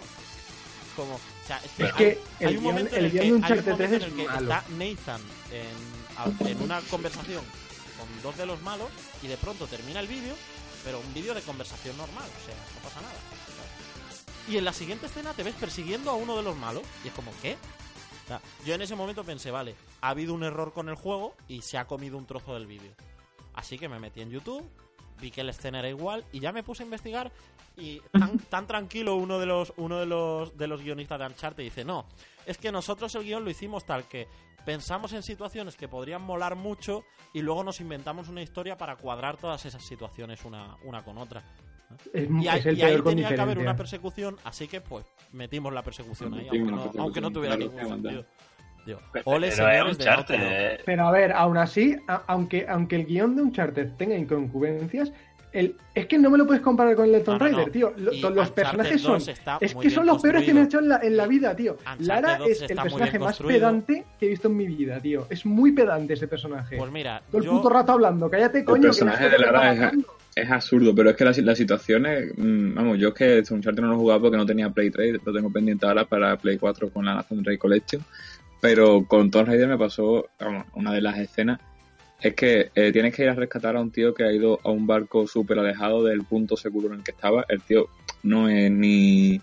Ah, na- el, el nadie, típico ¿no? tío friki que lleva una Sí. camiseta friki, ¿no? Exacto, el típico tío El friki que lleva camiseta friki porque los frikis llevan camiseta friki porque si no, no saben que son frikis. Entonces, Exacto. pues, se va a un barco y para rescatar, para coger yo qué sé qué herramientas y claro, pues Lara tiene que ir allí a rescatarlo a él. Porque claro, es un tío friki y, no puede salir de allí solo. Así que cuando llega, No, no, es que es así, Pues- es que es así, ¿eh? Es que es así. es así, es así. Sin exagerar, ¿eh? cuando, cuando llegas allí te encuentras que, que ha habido como una especie de redada y que el tío pues eh, está como mal herido y, y durante todo el juego tú te has estado cargando como a, a ejércitos enteros de hombres a pesar de que tú también eras una exploradora que no tenía ni idea de cómo coger una pistola pero ya ya sí te cargas a un montón de gente y ahora en- cuando tienes que salvar al tío este pues de repente mm, llegáis a la conclusión entre vosotros dos que es que ahora no puedes salvar a él porque hay muchos muchos hombres que, que tienes que matar y no puedes porque, porque es imposible que tú sola te cargues a tanta, a tantos enemigos, cosa que acabas de hacer hace un rato, pero bueno, ahora no puedes ya. em, porque- vale, un, porque un sí. pequeño inciso. Estamos diciendo aquella vez eso cuando, cuando, en, cuando en Uncharted Nate se, se carga a 30 tíos él solo. Sí, sí, pero- yo no, yo no te digo de pero- Uncharted, pero a yo, ver- yo no he jugado a Uncharted porque en eso no, tenía posibilidades, pero Tomb Raider Uncharted tiene tiene, fallo tiene gordísimo. dis- dis- disonancia ludo- O sea, es que me estáis, me haciendo hablar Pero- mal de Uncharted, que me A ver, encanta. la cosa, yo no te, yo no te estoy hablando, yo no te estoy hablando bi- bien de, de las situaciones de Uncharted, porque Uncharted también tiene ese problema de que Nathan Drake es un puto asesino a serie, eh, en serie, ¿vale? Te estoy diciendo que la forma de escribir la historia de Tomb Raider y los personajes son de lo peor que he visto en mi vida. Es que Sí, sí. Vale, es que no lo compro. entiendo, tío, cómo ha tenido tanta fama ese juego. Porque es que Lara es un personaje que es una chica que está todo el rato diciendo, ay, me voy a morir, ay, tengo que escalar esto, ay, no sé qué, todo el rato, todo el rato, todo el Lo, rato. lo mejor del mundo es que, ¿sabéis? ¿Sabéis por, a, a- por qué herramientas había ido el friki este al barco? Unas herramientas que eran indispensables, que solo estaban en ese barco Yo no me concreto. acuerdo, yo ya no me acuerdo ya de eso. Una Oye, puta llave inglesa. Una puta llave inglesa. Pero a ver, a ver, eh, te, da, te da las herramientas y te dice, vete tú sin mí. Y En te da una cuanto- puta llave inglesa, tío. En, cua- en cuanto al, al, al, al- al friki ese, es que es totalmente cierto. Es un tío con gafas, con la camiseta típica camiseta friki, con Sí. un ordenador portátil y, y- y está El diciendo... ordenador "Es portátil tiene pegatinas, eso es Sí, importante. sí, tiene pegatinas. Y, y, y lleva una, una flechita encima de decir, voy a morir. O sea, lleva Sí. una flechita encima que voy a morir. Iba, iba, vestido, iba vestido de rojo como los de Star Sí, Trek. sí, va a ¿Sí? decir... ¿En serio? No, no, no, era azul. No, era de rojo, me parece. No, No no me tengo-. No me acuerdo. El caso es que lo- el, el elenco de Tomb Raider es, es como el cámara café de los videojuegos. Es tópico, tópico, tópico, tópico y cada personaje es un tópico. Sí, está, mira, está, te lo voy a enumerar. El maestro, puto amo, que acaba muerto. Oye, La negra tía dura. Spoiler. La, la negra tía dura que no es tan los tía dura. tienen caducidad, ¿eh? Que hace tres años que salió ya el juego, hostia. Ya, mira, a- spoileándote Tomb Raider te estoy haciendo un favor. Está ahorrando 60 pavos. eh. Así, así que, de nada. Y luego está la, la, la amiga que la amiga inútil que no hace nada y, y luego resulta ser clave para la trama de la historia. Y luego Ujú. está el, el típico negro amistoso que, que- que es el puto amo. Negro, Gordo, gordo. color, El gordo. Qué gordo. No, no hay ningún gordo colega de toda la vida que luego se vuelve malo. No. No, No, sí, hay, hay un, Espera, hay uno que. hay uno sí, que sí. aparece, hay uno que aparece con un bastón. hay uno que aparece con un bastón al principio y dices, este tío es malo. Está, está el que te, el que te, el que te traiciona, que, No, que es lo, un- de, lo de colega. Ah, el, el aventurero guay. profesor, el profesor, es verdad, el profesor que te traiciona. es un aventurero que, que va de Indiana Jones, pero después pues no es tan Indiana Jones como lo Pero- pinta, porque la Indiana Jones de verdad no, Tom no, Cruise. no, no, no. No, es, es, una- es un profesor antiguo, es un profesor que antes tenía fama y ha perdido toda la fama y, y está celosa de, de- está celoso de Lara y la traiciona para, A ver. y luego dice qué he hecho, qué he hecho y, y- y- y quiere, y quiere ayudarlos a Puesto, todos. puesto a hablar Y de acaba muerto, puesto a hablar de acaba yo recuerdo ahora una, me estabas hablando de.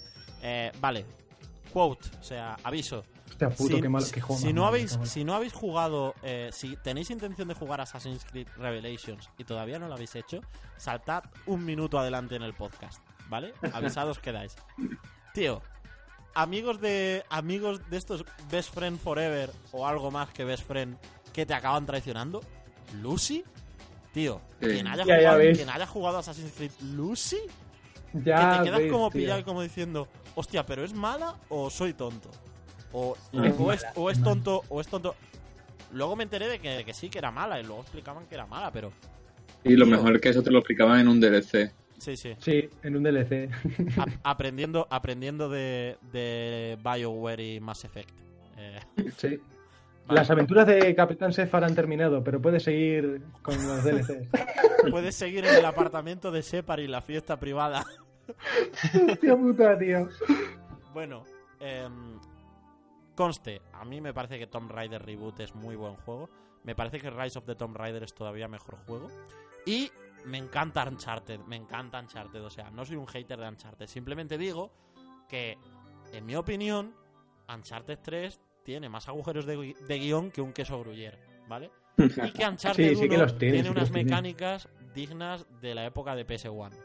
Eh, dicho esto, no me queda Pero eso no quita que los personajes sean, caracter- Sí, sean sí, sí, carismáticos los- y, los te, y te personajes encariñas con los ellos un son- montón. Son, mucho más carismáticos. Y hay momentos brillantes. A nivel cinematográfico, yo creo que Uncharted ha sabido muy bien coger ese rollito cinematográfico y, y- y Sí. metérselo al juego. Esos, esas explosiones y tú tienes que huir o ese barco hundiéndose y el agua detrás tuya. Buah, lo del barco es espectacular. O sea, que en realidad es casi Walk Simulator, pero es precioso, es, es genial. Y acabaron hablando- perfeccionándolo en The Last of Us. Hablando de Walking Simulator, ¿sabéis que en Steam eh, Dark Souls 3, una de las etiquetas que tiene populares es que es un Walk Simulator, ¿no? Porque es Pues muy mira, ya se ha bonito. copiado. Me, me cago en la No, puta. eh, etiquetas populares. Las Eh, puso la comunidad. Bueno, Dear pues- Esther se ha copiado de Dark Souls, tío. Sí, ahí está. Me cago en la puta. Bueno, y a ver, vamos a preguntar, Manu, eh, tú que eres mucho más... Nosotros nos, nos hemos pasado al... No, en realidad, Al- War y yo hemos puesto el componente AAA y Per y Manu Sí. van a equilibrar. Que no se nos olvide que somos un podcast de juegos independientes. A ver, Manu, Aunque llevemos un rato hablando de Tomb Raider y Uncharted y cosas así. pero Bueno, esto es, es el salseo de... de- Pero, Claro, pero claro. Tomb Raider era Claro, necesario, tío. Es que, es que, es Tomb que Raider- Tom- Tomb Raider el primer. Tomb Raider es un indie si lo miras bien. Porque Y en Uncharted aquella época 4 no también tenían... Sí, y Uncharted 4, si, quitamos, si quitamos los 150 millones de publicidad, yo creo que es Sí. un indie también. es un creo que indie. también. Eh, Pues yo voy a hablar uno que se parece. Yo estoy jugando a uno que se parece mucho también a Uncharted, Uncharted 4. Se llama Push Me Pull You y va de salchichas humanas que se pelean por una pelota. oh, Es Dios. totalmente Arte. Uncharted 4. arte. Para quien luego diga que los videojuegos no son arte. Toma ya. En serio, Ración de tío.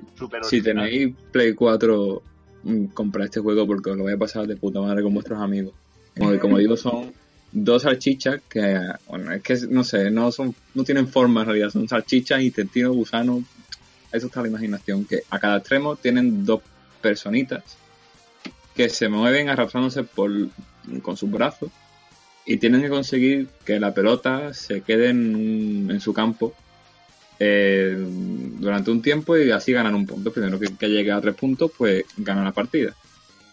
Un sistema muy, muy simple, pero que, como es tan absurdo eso de que sean dos salchichas con humanos en cada extremo, te lo pasas tan bien, tío. Es que, no sé, estuvimos aquí jugando varios de, de Equilátera, estuvimos probando y, en serio, para una noche de viernes con cerveza, pizza y cosas así, La polla, en serio, me, me gusta un montón. Además es un juego que eh, es asqueroso porque las salchichas también pueden expandirse y encogerse. Y el sonido que hace, sobre todo al expandirse, es un sonido muy desagradable. Pero Rollo como juego- cuando aprietas, cuando aprietas el estropajo de los platos.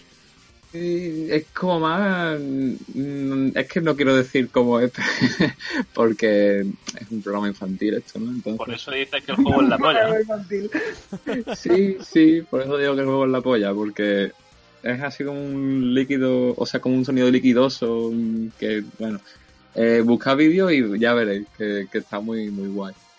Y, y a, y a pesar de eso, a pesar de que es asqueroso escucharlo y, y el propio concepto de personas arrastrándose por el suelo es asqueroso, después el juego está hecho en un tono infantil de colores sólidos, sin contorno y, y todo muy así, muy cartoon. Es una mezcla que a mí me, a mí me ha encantado. De, de pega le pongo que no se puede jugar online, por ejemplo, tiene que jugar siempre con, con un amigo. Yo, por ejemplo, no tengo dos, No dos tengo mandos de la amigos. no tengo amigos, tampoco tengo los mandos de la Play, así que no, no lo puedo disfrutar solo, ¿sabes? No, es un juego que lo tengo ahí solo para cuando venga alguien y se traiga un mando.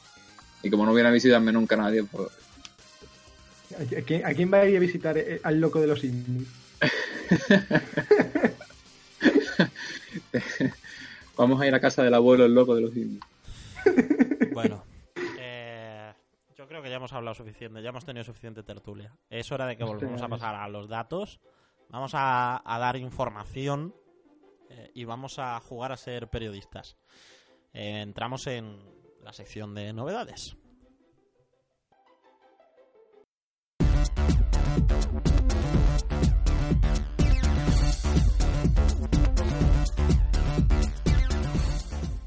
Comenzamos nuestra sección de novedades eh, con el descubrimiento del día. Y hoy os descubrimos a todos aquellos que no lo conozcáis a Earth Atlantis. Eh, me ha quedado un poco mecánico, pero no, no sé. Que, no es sé. que, per- perdonadle, pero, pero sus días de teletienda aún le afectan. mis días de robot. teletienda aún me afectan. Soy un robot de locución. Loquendo, loquendo. Lo que Hola, no Wolf. amigos. Lo que no Wolf. Eh, Earth Atlantis. Vamos a ponernos serios porque estamos hablando de, juegos que tocaremos también. Earth Atlantis es un shooter de scroll lateral en mundo abierto en el que viajamos en una nave a través de un enorme mundo submarino. ¿Vale? La base del juego es la caza de monstruos muy variados, con diseños muy atractivos y muy diferentes entre sí. Es un juego que tiene mucha personalidad. Eh, hay gran variedad de artefactos para, para descubrir, modelos de naves que desbloquear, armas, habilidades. Coge un poco de aquí de allá, cositas. eh, y la verdad es que el, el juego est- está, pinta muy bien. El estilo visual es quizás lo más llamativo, ya que cuando yo vi el primer vídeo de- del juego, a mí me llamó la atención porque es casi como si fuera una animación de un dibujo a carboncillo, con un lienzo así degradado en, en un tono como el de em, los, los... ¿Cómo se llama esto? Em, Parece un mapa, ¿no? Como, como de Sí, un mapa, es, ¿no? es- es que es eso, es como un mapa. Sobre el fondo de, un mapa se va dibujando con carboncillo lo que tú vas haciendo. Y, y es súper, súper llamativo en, en ese sentido, ya, ya os digo. Eh, además, muy relajante porque aunque tiene pinta de ser un juego bastante difícil eh, y hay monstruos enormes en este mundo submarino eh, dibujado, eh, sí que es verdad que tanto la estética como la música del juego te ayudan a un poco a desconectar de, los agobios y aunque te maten y tengas que volver a repetir, eh, es un juego que da, un feeling de, relajación. Es, un juego que perfectamente podría, podrías, podría ser de, de iOS. O sea, son el tipo de juegos que cuando Apple los ve dice, esto lo quiero. Porque es como muy arte. Y, y yo os recomiendo que, le echéis un vistazo, lo podéis buscar eh, en- entre los Greenlight de, de Steam de las últimas semanas. Eh, el juego ha tenido muy buen feedback de la comunidad de Steam Greenlight, porque le han dado luz verde en solo 10 días. Está muy bien, no es nada de récord, pero eh, la verdad es que tiene, tiene muy buena pinta y yo os recomiendo que, que le echéis un, un vistacito porque de verdad creo que va a merecer la pena.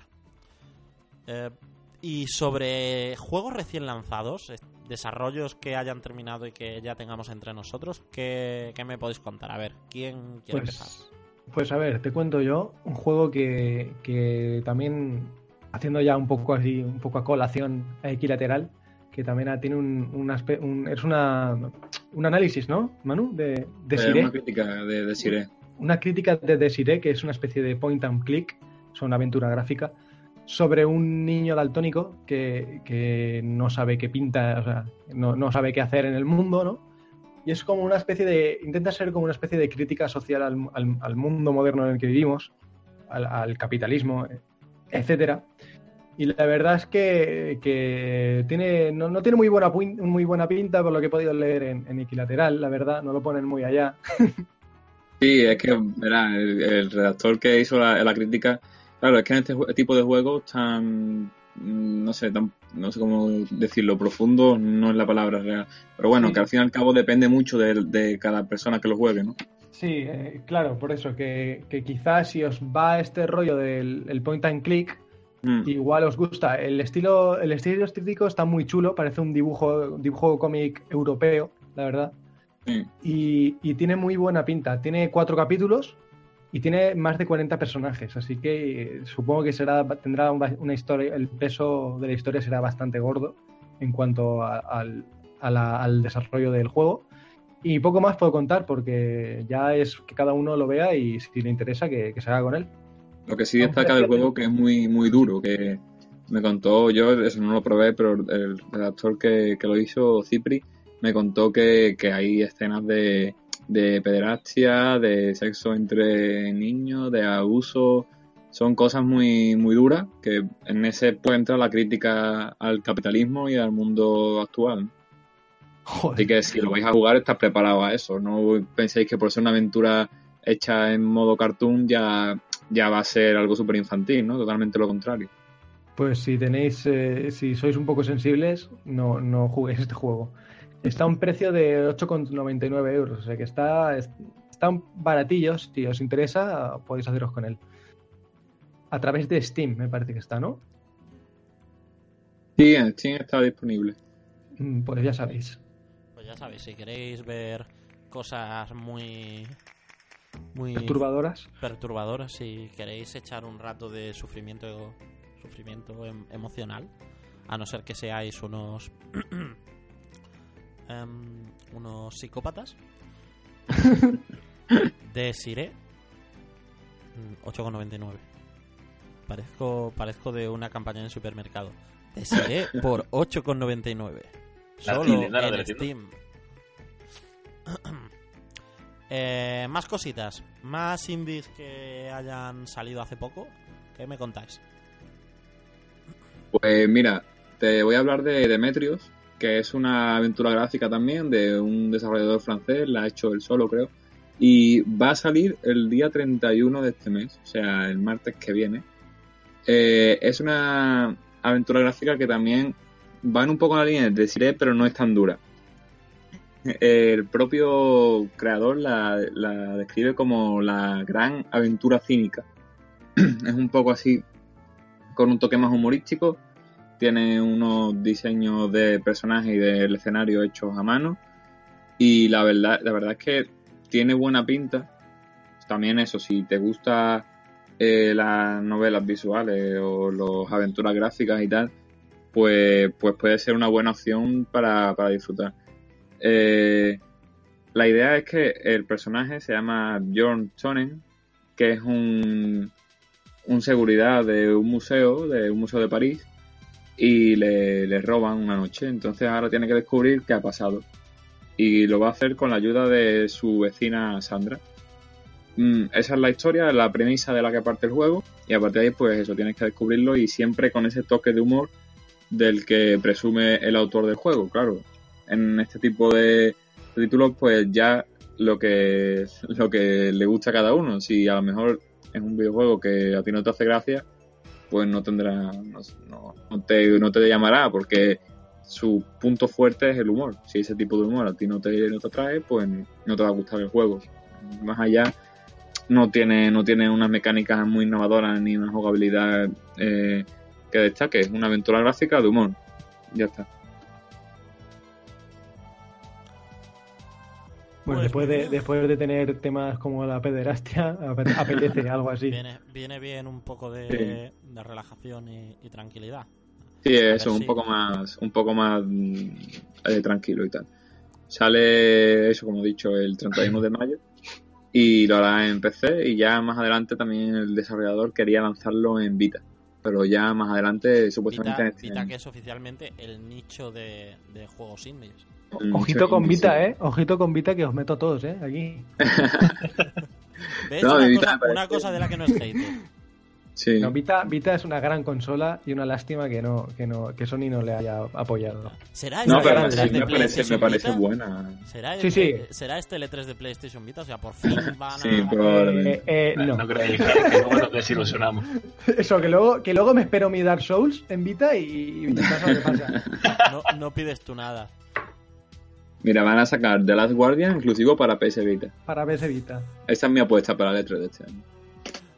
No sé. em, eh, nos queda hablar de, del Kickstarter de, de- de esta semana. Como ya sabéis, siempre buscamos a algún proyecto de Kickstarter que todavía esté en proceso para presentároslo, que os intereséis y si os gusta, pues echarle un dinerito y ayudarles un poco. Eh, que, hombre, falta, falta les a, a los que se ponen en Kickstarter, no a todos. No vamos a hablar de él de siempre. Eh, Inafune. Per, Dímelo. ¿qué nos cuentas del Kickstarter de esta semana? Pues el Kickstarter de esta semana es Tower of Ronsara. Es un Kickstarter, un juego de 2D, arte, arte pixel art de esto, bastante bonito, ¿eh? A, a primera vista. Que se supone que es un, un juego de plataformas con puzzle y combate.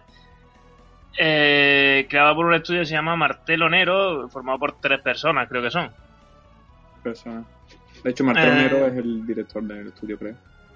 Efectivamente. Eh, la mecánica a primera vista puede evitar la referencia, ¿no? Parece, parece muy sacada de una saga bastante popular. Eh, De punto a ese punto. Porque parece que es lo único que se hace ahora. Todo, todo es Dark Souls. Y bueno, a nivel narrativo habla sobre lo que es el samsara, ¿no? Que para el que no lo conozca es el ciclo budista sobre nacimiento, vida, muerte, reencarnación y, el, y eso, lo, que lo, es, lo que es el karma, ¿no? Eh, narrativamente habla sobre el samsara, que para el que no lo sepa es el ciclo budista sobre nacimiento, vida, muerte y reencarnación. Habla de lo que el principio del karma, este tan famoso, ¿no? De lo que es hacer cosas buenas durante una vida, al morir, reencarnarte en algo mejor y tener una subsiguiente vida mejor. Y lo plantea mediante unas mecánicas, la típica mecánica de también un poco basada en Undertale, ¿no? En la cual si tú matas a un enemigo te dan karma negativo y si los perdonas te dan karma positivo. Eh, plantea mucho mucha o sea, tiene muchas influencias sobre lo que es la mitología griega y la mitología romana. Y como dato curioso, la banda sonora está hecha por el creador de la misma, o sea, de la banda sonora de Rise of Rain. Juegazo también para el que no lo conozca. Juegazo. Yo a Risk of Rain recuerdo haberle echado unas navidades de jugar todos los días 4 o 5 horas. Un juego que es súper simple, ¿eh? Que además llega un momento en el que consigues un artefacto y el juego está roto ya. Sí, el artefacto de los cofrecitos. El que elige lo que quiere. Le he metido yo ahora también a eso. Em, juegazo. Eh, Hablábamos de Samsara. Sí, no, hasta ahí mi... Hasta ahí, hasta ahí tu. Eh, bueno, pues. eh, pues ya está. No, al- ¿Algo más que declarar antes de, de dar por finalizado el programa de hoy? ¿Alguien quiere decir algo? Pues que O calla para la, siempre. que la gente tenga, siga teniendo fe en el E3 y ilusión en la vida. Que sin ilusión esto es muy aburrido. Estoy de acuerdo. Ah, y que Tomb Raider 2013 es una puta mierda. Venga ya, hombre. Tú tenías que, tú tenías que terminar como el hater. O sea, ah, te has quedado, digo, "Ay, mira, se va a quedar como está defendiendo PS Vita. Digo, bueno, hoy tranquilo. No, no, no. Ha, Tomb ha Raider una faltado, mierda. Le ha faltado decir, ¿se vende Tomb Raider 2013 nuevo sin No, precio? yo, yo es que no lo tengo. Entonces, ¿cómo opinas de él? Porque yo lo he jugado, me lo han dejado. Ah, vale.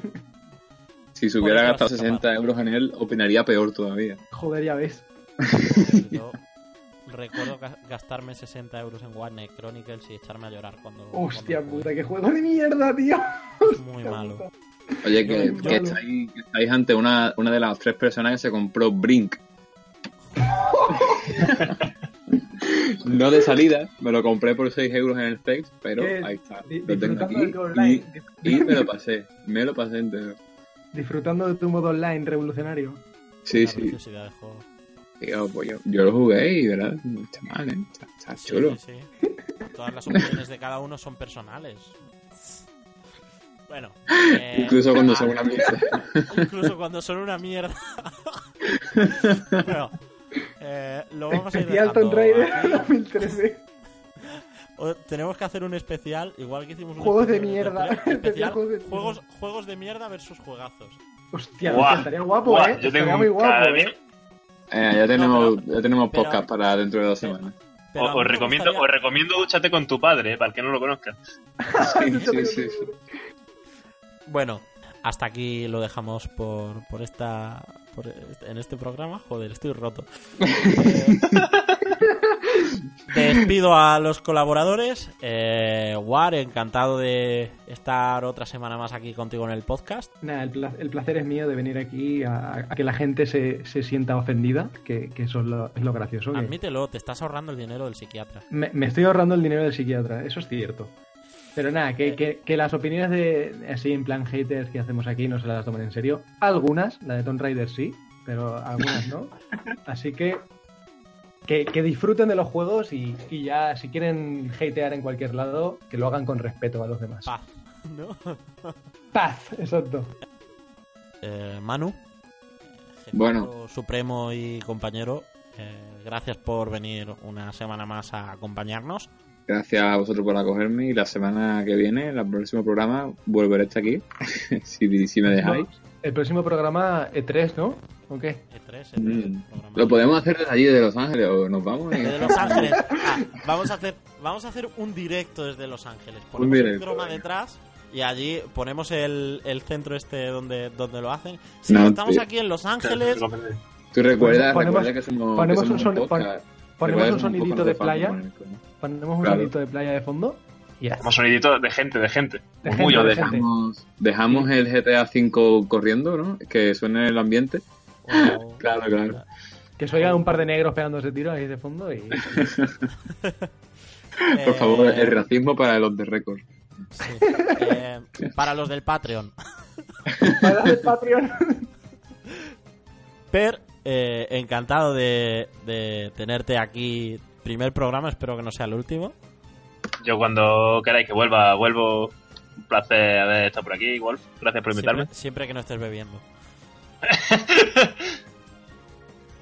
O jugando Eh. a Dark Souls. O jugando a Dark Souls. Esta, esta crítica va patrocinada por Dark Souls. ¿eh? War, que tú ya estás despedido. Cállate, o sea, que el programa. Ha vuelto, ha vuelto a volver.